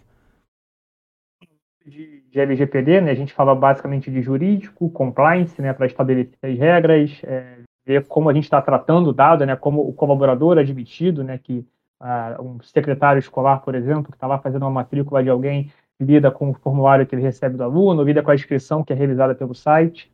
É, falando de TI, a gente fala basicamente figuras como o DBA, né, que é o administrador de bancos de dados, que é onde é, a pessoa que tem acesso às bases de dados que vão estar lá, os bits e os bytes com os dados dos alunos. A gente tem os profissionais que a gente chama de sysadmin, que são é, quem lida com, lidam com os servidores, onde rodam essas bases de dados, onde rodam essas aplicações que colhem esses dados. A gente tem os próprios desenvolvedores tendo que criar aplicações é, que se adequem à lei, ou seja, que sabe que tem que pedir o consentimento do usuário na hora de coletar o dado dele, sabe que tem que armazenar esse dado de forma segura, né, escrever de forma segura nos nossos servidores. A gente fala de criptografia, fala de mascaramento de dados, todo um time de administradores de dados também, pessoal de BI, é, para saber se pode ou não usar um dado de, de algum cliente numa campanha, se tem consentimento para lá, se não tem. Então, a gente vê de várias áreas na TI, né? Falei aqui de DBA, sysadmin, uhum. o administrador de dados com perfil de BI, o próprio desenvolvedor, é, e as outras áreas, como o jurídico, compliance, né? Que precisam normatizar o que, que a gente pode ou o que a gente não pode fazer de acordo com a interpretação da lei. Nossa, é muita coisa, né? É muita coisa. Você viu aí, né? Você citando e tal, né? É, aí isso reflete no mercado de trabalho, né, pessoal? Isso eu acho que é o mais importante aí, porque você vê que impacta várias áreas. Então você vê que é um conhecimento que, que, que vai agregar muito, né? E não só específico é, da parte de infraestrutura ou só da área mesmo né, de de segurança da informação ou só da área de tecnologia, até profissionais de outros segmentos, de outras áreas que tenham conhecimento sobre esse assunto, eles são estão sendo super bem vistos é, no mercado, está sendo um diferencial para você conseguir se destacar aí perante, perante o mercado de trabalho, né? Porque impacta é, a empresa como um todo, né? Não, não, não, impacta só a área de tecnologia ou só o departamento jurídico, acaba a, impactando todos os departamentos que, te, que realizam o tratamento de dados pessoais. Então, você é uma também, né? Uma oportunidade de você estudar com esse foco e você também vai. É, o mercado está precisando muito de profissionais especializados nesse segmento. Então é mais uma oportunidade aí para você conseguir sair aí desse índice gigantesco que a gente tem de desemprego hoje no Brasil. Aí, aproveitando essa pergunta, eu vou é, falar a pergunta aqui do professor Goiás. É, ah, ele falou, ó, é, Alex Vieira, li que a área de TI pode crescer até 20% esse ano no país. Sobre esses dados, é possível imaginar que uma pessoa especializada na área de TI tem um forte índice de sair do momento de desemprego. É justamente isso que a gente está querendo passar para vocês. A ideia é exatamente essa. E aí ele complementa aqui: é, o que preciso atingir de conhecimento para ser um consultor de sistemas? Pessoal, mande mais perguntas aí, aproveitem aí que a gente já tá próximo aí do, do, do, final aí do podcast, então agora eu vou dar um foco alto aí nas perguntas, tá? Então mande, mandem mais perguntas aí que eu já vou fazer aqui para os nossos dois especialistas. Aí essa pergunta aqui é, eu vou passar normalmente novamente para o Sérgio, né, Sérgio? É, o que preciso atingir de conhecimento para ser um consultor de sistemas, em termos né, profissionais aí, o que, que você recomenda? Bom, Tiago, vamos lá. Quando você fala em, em consultoria, é, a gente precisa ficar atento ao seguinte, né? Porque você, é, o consultor, ele não deixa de ser um prestador de serviços, né? Ele, ele atende várias demandas, ele atende várias vertentes. Então, um fator principal, né, além do conhecimento tecnológico para que ele possa exercer a profissão, é que ele tem uma capacidade de poder interpretar a regra de negócio da empresa na qual ele vai prestar o serviço. Porque às vezes também você conhece muitos profissionais que ele tem todo o conhecimento tecnológico, tudo, ele conhece todas as ferramentas necessárias para exercer a profissão, mas ele não entende do negócio, principalmente quando o assunto é TI, né? E quando você fala em sistemas, principalmente quando você volta para a área de desenvolvimento propriamente dito, se você não tem o conhecimento do local ou do ambiente no qual você vai implementar aquela aplicação que você pretende desenvolver ou coisas nesse sentido, você precisa é, entender a regra de negócio da empresa. Porque a partir do momento que você entende a regra de negócio da empresa, você tem um domínio da, da, da situação e aí sim você pode transformar né, aquele teu conhecimento em aplicação. Você pode transformar aquele teu conhecimento em sistema. Então é óbvio que além dos conhecimentos das ferramentas básicas para desenvolvimento de sistema, né, que a, a pessoa ela precisa entender, é, aprender a analisar, ela precisa é, aprender a ter o conhecimento das técnicas de análise de sistemas para poder é, realizar essa implementação, ela precisa entender a empresa como um todo, no qual ela pretende implementar esse sistema. Né? Essa aí é, é a base principal para esse profissional ou para a pessoa que pretende ingressar no mercado atuando como um consultor de sistemas. Então, ela precisa Sim. entender, de fato, o que acontece ali para que ela possa poder é, prestar um serviço de qualidade. É legal, Sérgio. Eu acho que a sua dica aí é, serve para a área de prestação de serviço como um todo, né? Que também é uma área gigantesca, é a área que eu atuo, né? Eu sou sócio aí da Atena Security, que é a empresa patrocinadora desse canal, para quem ainda não sabe, para quem está entrando agora aí no podcast, que é uma empresa prestadora de serviço na área de segurança da informação. E esse mercado de prestação de serviço em TI também é um mercado gigantesco, que também está tá crescendo muito, tanto nessa área de sistemas aí que o, que o Sérgio comentou, mas também né, né nesse assunto que a gente estava falando anteriormente da Lei Geral de Proteção de Dados, tá? Então também está tendo muita oportunidade de vaga de profissionais, tanto para trabalhar como especialista em LGPD, em tratamento de dados pessoais dentro da organização. Aí isso entra até na pergunta do Alex William, tá? É, Alex, você colocou aqui, ó, qual o caminho para migrar para a área de LGPD? Então, assim, eu vou passar para o Bruno aqui também responder, mas na minha perspectiva aqui, é, eu, você pode atuar como prestador de serviço, que é o que a gente faz, dando consultoria sobre isso. Então, se você se especializar no assunto, você consegue ajudar. E aí a gente né, entra nessas áreas que o Bruno meio que citou, que é justamente a área de segurança da informação, a área de é, análise de processos, né, de você fazer desenhos de processos, porque você tem que fazer um mapeamento sobre os dados pessoais que são utilizados dentro da empresa. E também entra na parte jurídica, né? Então tem bastante advogado especialista no assunto, advogado que está indo para o caminho do direito digital, que também entra nessa questão de prestação de serviço. Agora, dentro da empresa, é, Bruno, o que, que você acha que é o caminho para o cara, né, dentro da organização, migrar para a área de, de lei geral de proteção de dados?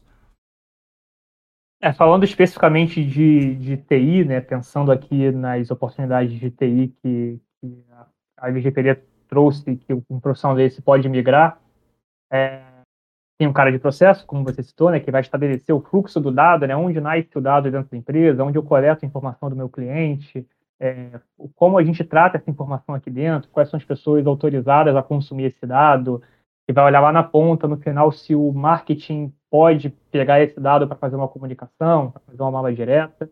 A gente tem um jurídico né, que vai estabelecer as regras de acordo com a interpretação da lei, compliance e governança, que basicamente vão auditar se o que está escrito, se o que está estabelecido está sendo seguido pelos funcionários. Né? Não adianta a gente ter um processo muito bem definido, muito limpo, muito claro, mas que na ponta o meu colaborador, né, quem está tratando essas informações, não segue. É, mas a gente tem dentro da TI o profissional de segurança da informação, que é quem vai, é, tendo aí basicamente dois perfis, vai tentar atacar a empresa, né, um um auto-ataque para testar as suas, as suas, defesas, o cara que está focado só no, no, em defender, né, cada vez mais monitorar os riscos que essa empresa está tá exposta no mundo digital, né, falando de cibersegurança, tentar fechar as, as, brechas de segurança, porque pegando todo esse gancho, não adianta você ter um processo muito, muito bem definido, que os colaboradores é, executam, mas virtualmente falando, o servidor está frágil, a tua aplicação está vulnerável, e aí um hacker, algum, uma pessoa mal intencionada, um invasor, vai lá e rouba essa informação de você. A gente viu no último ano aí, ah, nos últimos meses, inclusive, vários ataques de ransomware. É, basicamente está falando de, de malwares, né, de softwares mal intencionados para roubar a informação, para sequestrar a informação de alguém. Tivemos notícias aí de sequestro de informações que a empresa teve que pagar para recuperar os dados dos seus clientes e não recuperou, os dados foram expostos do, do, do mesmo jeito. A gente tem os profissionais que vão cuidar especificamente dos dados em si, né? Falamos da pessoal de BI, Big Data, os administradores de bancos de dados, DBAs, que é quem lidam com o dia a dia com as tabelas, com as bases de dados digitais que, que ficam onde ficam esses sistemas. Então, assim, espaço, né, carreira, o que não falta para migrar para essa área de, de, principalmente aqui de tecnologia, como a gente está falando, tudo isso oriundo da, da necessidade de adequação à lei. É, legal, Bruno. Você colocou um outro ponto que eu acho que está tendo influência gigantesca no mercado aí, nesse sentido de, de a gente ter tantas vagas disponíveis aí para a área de tecnologia, que é o volume de ataques, né? Que vem aumentando a cada dia. Isso daí você citou, né? A gente ainda não tinha falado sobre isso, mas realmente, né? Tem aumentado muito. Principalmente o que você citou aí do, dos ataques ransomers, né? Que são é um vírus que, que meio que o pessoal chama que sequestra as informações, né? Ele criptografa as informações do banco de dados e você não consegue acessar. E eles exigem, né, para é, um, que você pague um resgate em Bitcoin, né? Para você ter as, acesso às informações de volta. É, como é que vocês acham que o mercado está se adaptando aí com esse aumento de volume de ataques, né? Tem tanto essa perspectiva técnica, né, que tem que colocar segura, é, soluções que protejam, e para os profissionais, né? O que, que você, eu, eu, queria, Sérgio, que você complementasse com o que, que você vê como os profissionais podem se, se qualificar para conseguir ajudar as empresas nesse sentido com esse aumento de ataques que está tendo exponencialmente. É, Tiago, acho que nós temos, nós, vocês acabaram falando aí, é para você ver como a TI é grande, né? Gigante, né? Sem dúvida. Numa outra vertente aí, numa outra área, e que é importante deixarmos isso claro, né? Porque é, quando você passa a falar de um volume muito grande de ataques, isso é porque está existindo também um volume muito grande de produção de dados.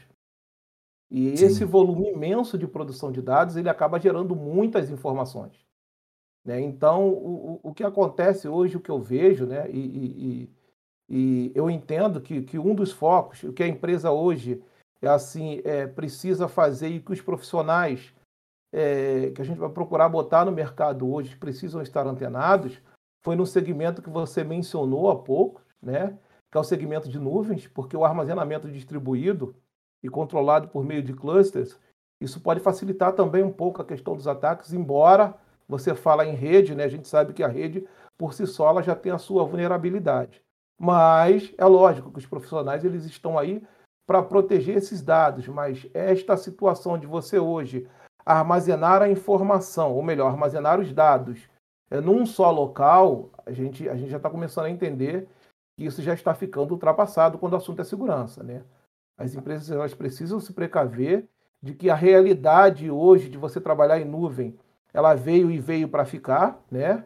E a realidade do processamento de um grande volume de informações já está aí para isso. O Big Data está aí para isso, né? A gente não precisa ir muito longe. Você percebe que nós falamos de profissões, não falamos de, de, de cientista de dados, não falamos de analista de dados, ou seja, não entramos no conceito de data science ou nada nesse sentido, justamente porque é, a gente não tem chegado a essa vertente. Mas hoje eu vejo que, que é, os profissionais que atuam, é, principalmente no ramo da segurança, é, eles precisam estar antenados nessa questão do processamento distribuído, porque veio para ficar. Essa questão da nuvem, essa questão de você ter que distribuir a sua informação em vários servidores, não manter isso concentrado num lugar só.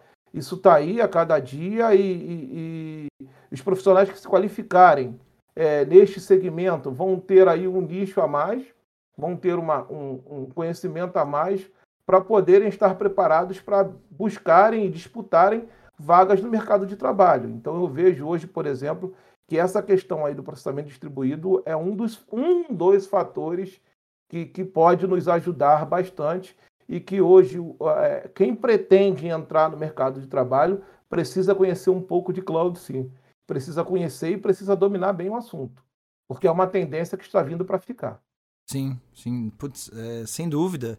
E a, acho que a dica que você deu de ficar antenado, né, é importante, né? Independente da, da, da área que você atua, né? Você sempre ficar acompanhando as novidades e a tecnologia vem influenciando, acho que todas as áreas aí das empresas, né? Em termos de, de cada vez mais os processos estão sendo sempre digitalizados, sendo tecnológicos, automatizados, né? Então, querendo ou não, acho que mesmo se você não for da área de tecnologia, você tem que ficar atento com essas mudanças que a tecnologia está trazendo para o mercado, para as empresas no geral, né? E aí você falou aí, Sérgio, que realmente é muita coisa, né? E você comentou que a gente não falou ainda sobre esses pontos aí, então vamos falar, né? Vamos aproveitar aproveitar e só deixa. E aí eu queria que você falasse quais é, que você acha que são as. É, aí eu vou deixar essa a pergunta, na verdade, aberta para os dois, tá? O que vocês lembrarem aí, que você acha que, que vocês acreditam que vai ter mais impacto. Mas quais são as principais novas tendências aí do, do mercado de tecnologia? Você já citou a questão aí da, da, da nuvem, né? Que que realmente está tendo um impacto, uma influência gigantesca, principalmente nesse, nesse período de pandemia. Mas o que mais você, você vê que está se movimentando, que vem aí pela frente? Bom, Tiago, eu vejo que, por exemplo, é, a inserção da, da indústria 4.0, ela, ela promove o surgimento de diversos cursos, né? Uhum. É, a internet das coisas ela está aí hoje e a pessoa precisa dominar esse segmento, né? principalmente o profissional de TI. Profissional de TI hoje ele tem que entender, por exemplo, o que, que significa machine learning. Né? Ele tem que entender, ele obrigatoriamente precisa ter esse conhecimento de que as máquinas estão aí, a inteligência artificial ela está aí, né? E esses cursos inovadores da indústria 4.0, na minha visão, é o que vai, o que vai promover é, é, um, uma nova safra de profissionais que vão entrar no mercado de trabalho. Uhum. Justamente porque nós estamos falando de novas tecnologias e tecnologias que não dependem de só um nível de conhecimento. Por isso a questão, quando eu mencionei do, da realidade do profissional híbrido, aquele profissional que precisa conhecer um pouco de cada coisa, porque a gente não precisa ir muito longe. Um profissional de, como eu tinha mencionado, um profissional de Big Data, ele precisa conhecer de sistemas operacionais, bem, ele precisa conhecer banco de dados, e muito bem banco de dados, né? Ele precisa conhecer ferramentas de desenvolvimento de sistemas, ele precisa conhecer ferramentas de análise de dados, ou seja, ele precisa conhecer Python, ele precisa conhecer R, né? Ele precisa conhecer algumas ferramentas que lhe permite trabalhar com, com a manipulação de dados distribuídos, né? Aí você tem as ferramentas livres aí, né? Você tem o, é, o Hadoop, que, que é uma ferramenta livre muito famosa aí, você tem o Spark, que o cara precisa ter o conhecimento dessa ferramenta para que ele possa entrar e ingressar nesse segmento da indústria 4.0. Sérgio, você está assustando o pessoal aí, meu. Se precisa saber disso tudo, tudo, aí, eu já ia ficar com medo. É muita coisa. Isso falando de Big Data. Sim, né? Sim. Aí você parte para a vertente, por exemplo, do, do, do, do IoT, onde que o profissional ele, ele vai obrigatoriamente ter que conhecer automação, obrigatoriamente ele vai ter que conhecer de eletrônica, obrigatoriamente ele vai ter que conhecer de Arduino. Então, ou seja, nós estamos falando de profissões é, múltiplas que exigem é, um, um volume de conhecimento muito grande dos novos profissionais que irão entrar no mercado. E, a Firjan Senai está vindo agora com um portfólio aí de cursos inovadores da indústria 4.0. Nós estamos começando agora com um processo Olha que legal. É, de fundamentação, Nossa, mas nós já estamos apresentando um portfólio de fundamentação para todos esses cursos. E é lógico que a partir daí os cursos vão estar evoluindo, partindo para uma área mais específica, para uma área mais direta, porque é a tendência de mercado. É, só, só queria que você é, desse um resuminho bem curto, só para quem ainda não, não, não tá muito por dentro desse assunto, do, do que seria o IoT, né? Que, que o pessoal chama de é, inteligência das coisas, né? Exatamente. A gente, quando, quando se trabalha. Internet é... das coisas, desculpa, eu me confundi. O, o Bruno está aí, que é, que é uma área que envolve diretamente o segmento dele, né? E quando a gente fala em IoT, né? A gente fala. Primeiramente, a rede está inserida diretamente na internet das coisas, né? O próprio nome já diz, né? Se você fala em internet, você fala em rede. Então, a possibilidade de você é, é, ter qualquer equipamento, qualquer dispositivo, qualquer segmento, ou qualquer ambiente hoje inserido na internet, isso está produzindo dados o tempo todo. Então, ou seja, a, a possibilidade de você ter é, uma geladeira que está conectada na internet, a possibilidade de você ter uma cidade onde, onde todos os sinais de trânsito, onde toda a sua estrutura operacional vai estar inserida na internet. A possibilidade de você ter aí hoje as televisões e qualquer outro equipamento. Então, ou seja, é, os profissionais hoje é, estão 100% conectados, as pessoas, de uma maneira geral, estão 100% conectadas e nem sabem disso. Porque quase todos os equipamentos que nós estamos utilizando, eles estão conectados na internet. E, e o objetivo da internet das coisas é justamente te dar a possibilidade de você poder controlar esses equipamentos seja lá de onde é que você esteja, né? Ou seja, eu estou me deslocando para a minha residência, eu simplesmente vou pegar meu celular, vou acessar uma aplicação e vou é, é, ligar o ar-condicionado, né? Hoje você tem isso o tempo todo, e não só o ar-condicionado, como qualquer outro dispositivo. Mas quando eu falo de inúmeros dispositivos conectados na internet, eu mais uma vez falo, eu vou falar que eu estou produzindo dados em volumes absurdos, né? E esses dados ficam armazenados e eles serão utilizados para quê? Né? Eles vão ficar armazenados aí na, no, no, que nós chamamos de nuvem, né? E eles precisam ser tratados e utilizados para alguma coisa. Então, quando se fala em internet das coisas, fala-se exatamente de qualquer, qualquer equipamento que esteja conectado na internet. Quando eu falo de equipamentos, eu falo de sensores, eu falo de dispositivos, ou seja, qualquer equipamento que esteja conectado na internet, produzindo dados e que esses dados podem ser processados e transformados em informações úteis.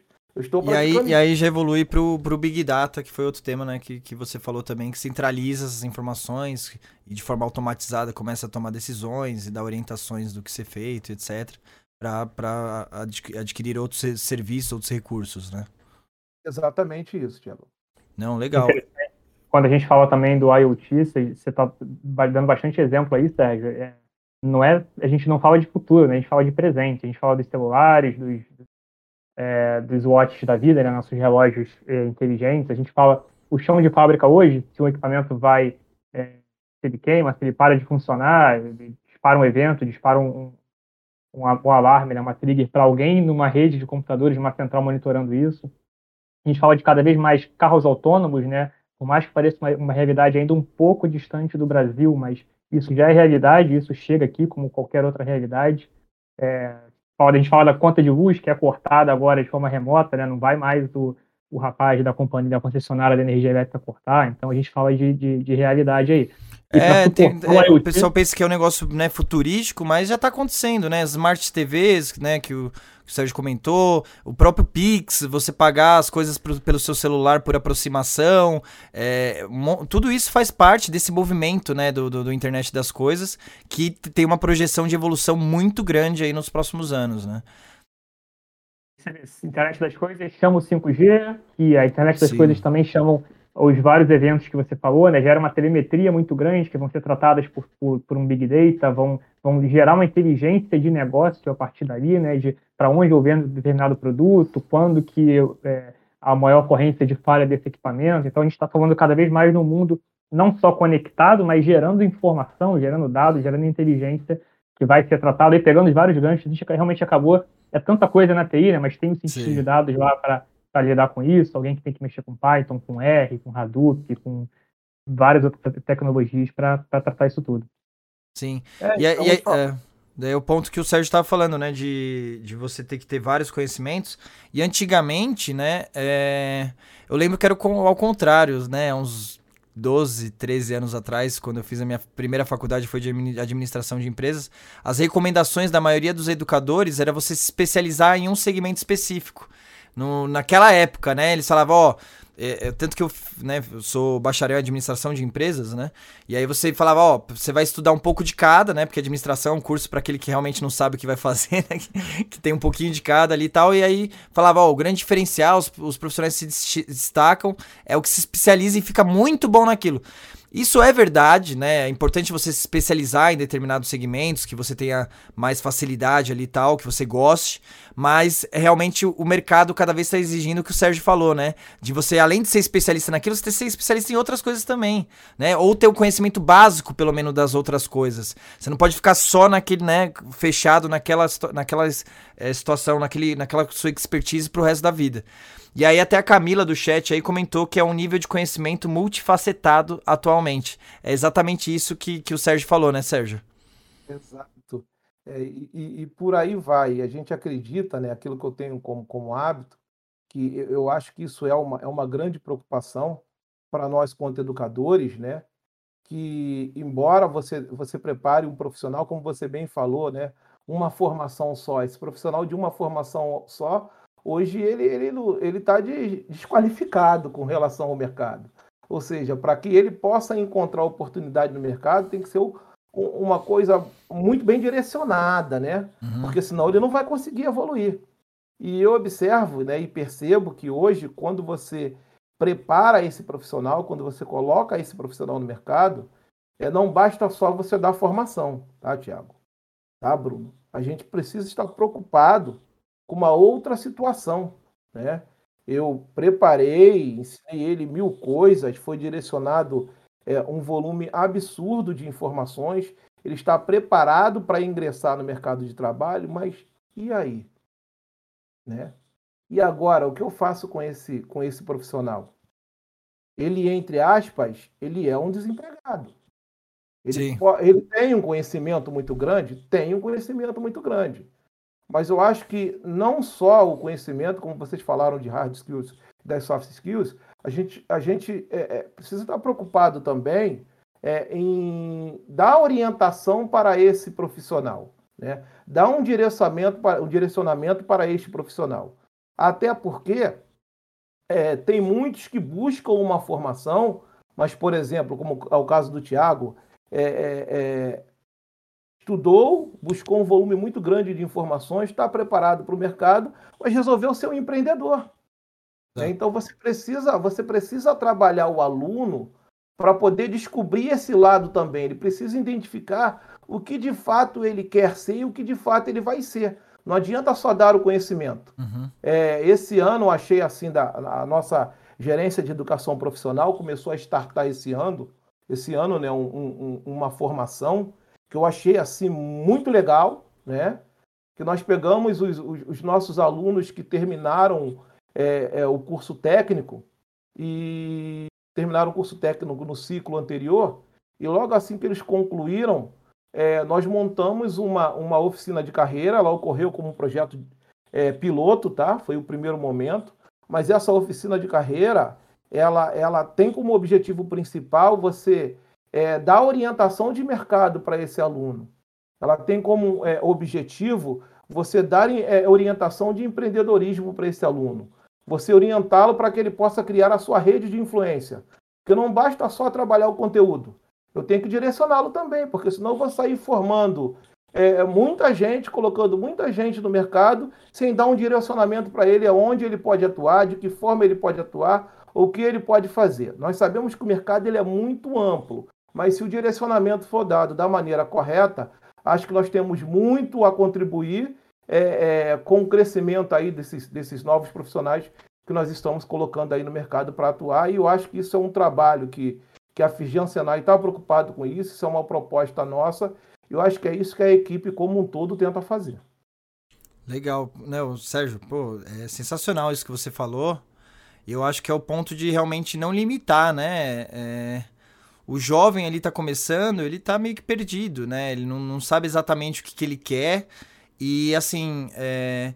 todo mundo tem um potencial incrível e pode ser o que quiser. A gente, né, infelizmente, por uma questão até social, né, de desigualdade e tal, de não ter acesso à informação, de não ter às vezes acesso às oportunidades, a pessoa acaba se, se limitando, se restringindo. E às vezes, mesmo quando entra no mercado de trabalho, né? É, não consegue evoluir, não consegue desenvolver, né? É, tem que sim ter a possibilidade para explorar o máximo de cada um. De, meu, beleza, você pode entrar por onde for, né? Se daí a, o Firjan Senai faz um ótimo trabalho nisso, né? Ainda assim, querendo ou não, tem muita gente que tem dificuldade de ingressar no, no mercado, de conseguir estudar, de conseguir um, um primeiro, uma primeira experiência para conseguir, né? Sair da, da peneira inicial e conseguir entrar no mercado de trabalho. Mas é, depois que você entrar nisso, você que tem direito de se redescobrir de descobrir o que você quer e de mudar de ideia e de querer ir para outras alternativas e misturar os seus conhecimentos. E aí, como o Sérgio falou, de empreender, de montar o seu negócio, de desenvolver o seu produto, de desenvolver o seu serviço, desenvolver o seu sistema, ou até mesmo, né, de ir para a área de gestão ou ir para a área técnica. É, só que para isso você precisa ter acesso a essas informações. E por isso isso que é a grande dificuldade que felizmente o Firjan Senai aí, o Senai como toda entidade Senai, né, vem ajudando muitos profissionais a ter essa bagagem de conhecimento para poder ter essas escolhas. Porque sem o conhecimento você não tem a, a, a, é difícil você ter escolhas sem o conhecimento, você não sabe para onde ir, né? Acho que esse é o ponto mais triste aí. É verdade. E o que você acha que, assim, além do, do, do Firjan Senai, as empresas podem contribuir com isso? O Bruno. Bom, é, a gente precisa, a gente precisa de programas de.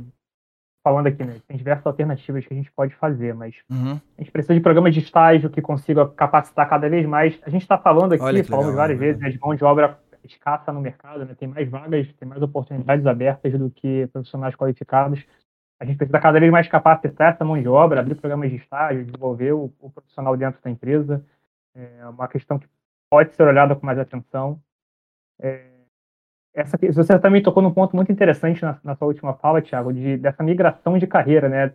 A gente tem alguns exemplos de pessoas que nasceram e ficaram numa carreira só, mas tem diversos outros exemplos, tem diversos casos que eu conheço na nossa TI lá, por exemplo, pessoas que migraram, foram do desenvolvimento para uma área que trabalha mais com dados, foram para o setor de qualidade, é, vários se tornaram gestores, assim como eu que vim da carreira técnica, tem alguns outros que foram técnicos também e, e foram para essa área de gestão, é, liderança de projeto. Você realmente não precisa ficar.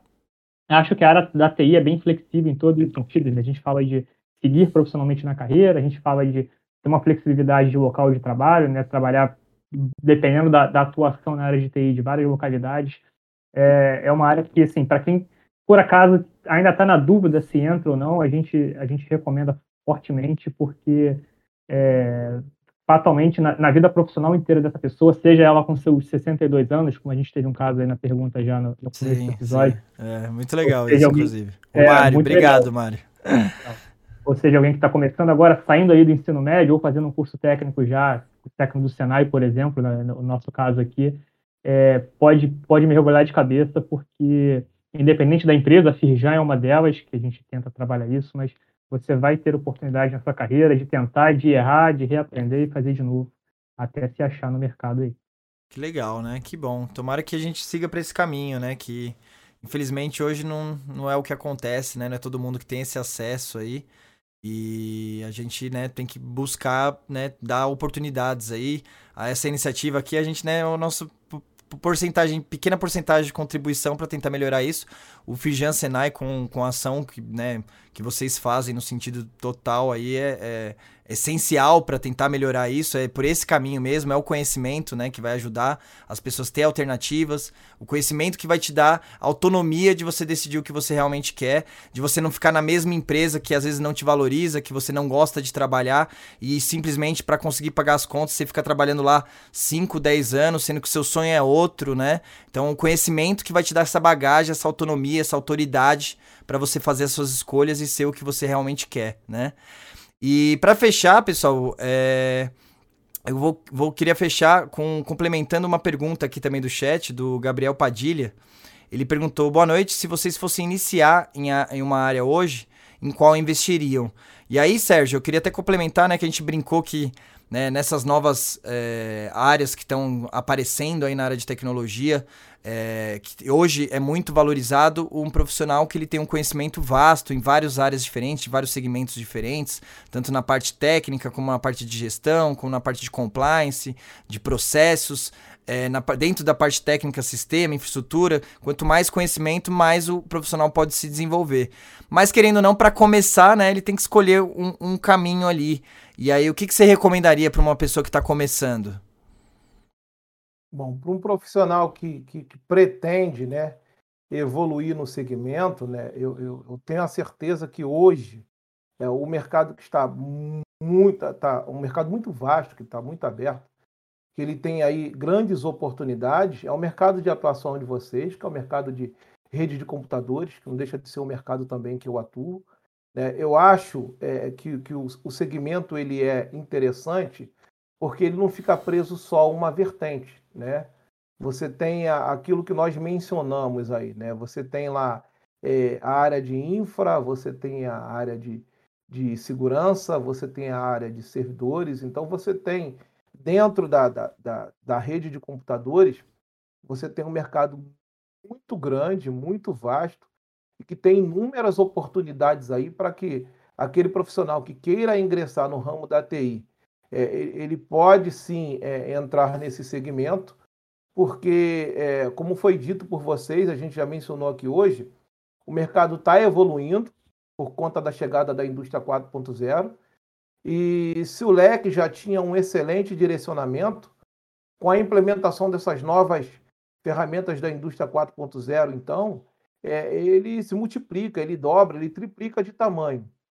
Então, acho que começando hoje aí com uma formação básica de rede de computadores, depois indo buscar aí é, buscar é, especializações direcionadas para cada uma das áreas da rede, eu acho que é um mercado aí promissor e Legal. que vale a pena e que eu acho que tem grandes oportunidades e grandes perspectivas para quem está tentando aí ou para quem pretende é, é, buscar uma nova profissão, uma nova formação.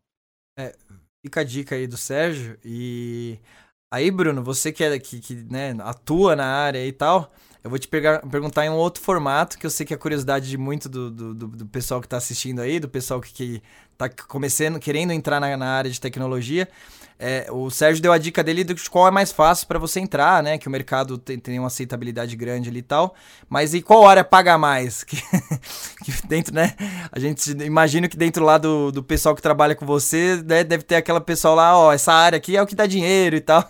Quais são as áreas que pagam mais aí que você acredita que você pode abrir aí pra gente? todas as áreas, as áreas finais técnicas, né? Quando você chega numa posição de arquitetura, por exemplo, independente se você é um arquiteto de sistemas, de infraestrutura, quando você chega numa posição de especialista, especialista de dados, né? O sênior ali, geral, né, que o pessoal chama. Quando você chega nos níveis sêniores, exatamente, você tem um salário já bem bacana, né? Para a maior parte das pessoas. Mas começando assim de cara, sendo, sendo mais genérico, eu acho que é, hoje em dia essa área de ciências de dados, até o Sérgio trouxe, trouxe isso para a mesa aqui quando a gente conversou, eu acho que é uma área que desde o comecinho são profissionais já bastante, ainda como júniores, ainda são bastante procurados, tá em alta no mercado, são pessoas que têm que entender de negócio, né, tem que ter essa, essa visão do que fazer, né, como transformar aquele dado numa informação útil para a empresa de um modo geral. Eu acho que essa área de ciências de dados, Big Data, está pagando, tá pagando bem hoje, bem legal. Assim como segurança da informação, né, pela lei da oferta e da procura, né, quando entrou o LGPD, a gente aqueceu o mercado e aí esses profissionais de segurança hoje são são bastante valorizados.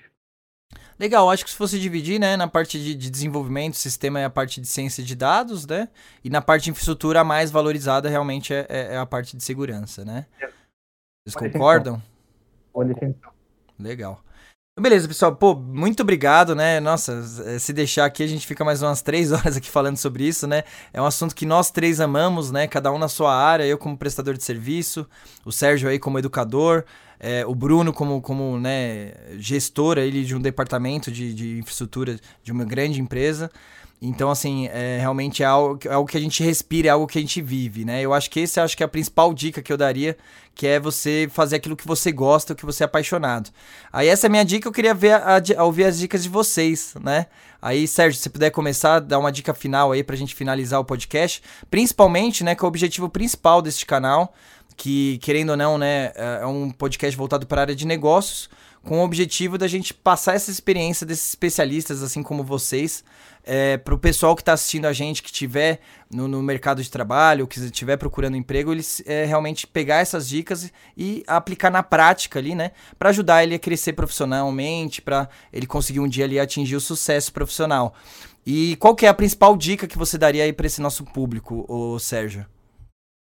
Bom, Tiagão, eu, eu entendo o seguinte, tá? Que hoje é, o foco ele está direcionado na indústria 4.0. Não tem jeito, a indústria 4.0 ela veio Legal. e veio para ficar, né? E, e, as profissões que surgem com ela são as profissões mais promissoras, embora elas exijam, é lógico, um pouco mais de qualificação. Ela exige aquela questão que eu mencionei do profissional híbrido, mas quem tiver a oportunidade hoje de é, tentar migrar ou partir para o mercado de Big Data, né, partir para o mercado aí de, de, de, internet das coisas, eu acho que vai estar no caminho certo, né? Porque é aquilo que o mercado tem para oferecer para essas profissões, que são profissões inovadoras, e como foi muito bem dito, é, além, de ser, além de ser profissões inovadoras, são profissões que estão escassas, escassas de profissionais. O, o Bruno deixou isso claro para a gente, que os profissionais que atuam neste segmento e que têm um conhecimento hoje apurado, conhecimento atua, alinhado com a, com a atualidade, são profissionais que, que estão com, com oportunidades crescentes e oportunidades com altos valores aí no mercado. Legal. E o caminho é estudar lá com você no, no, no Fusion Senai. é fazer um curso lá com vocês. O caminho seria esse? E eu aconselho, é aquilo que eu mencionei, né? Nós temos aí a oportunidade, estamos com alguns cursos abertos, né? Quem tiver a oportunidade de acessar lá o, o firjan.com.br, tem a oportunidade lá de, de, buscar os cursos. Nós temos o nosso curso é, técnico em rede de computadores que está aberto, com as matrículas abertas até agora aí o dia 2, dia 2 de, de agosto, né?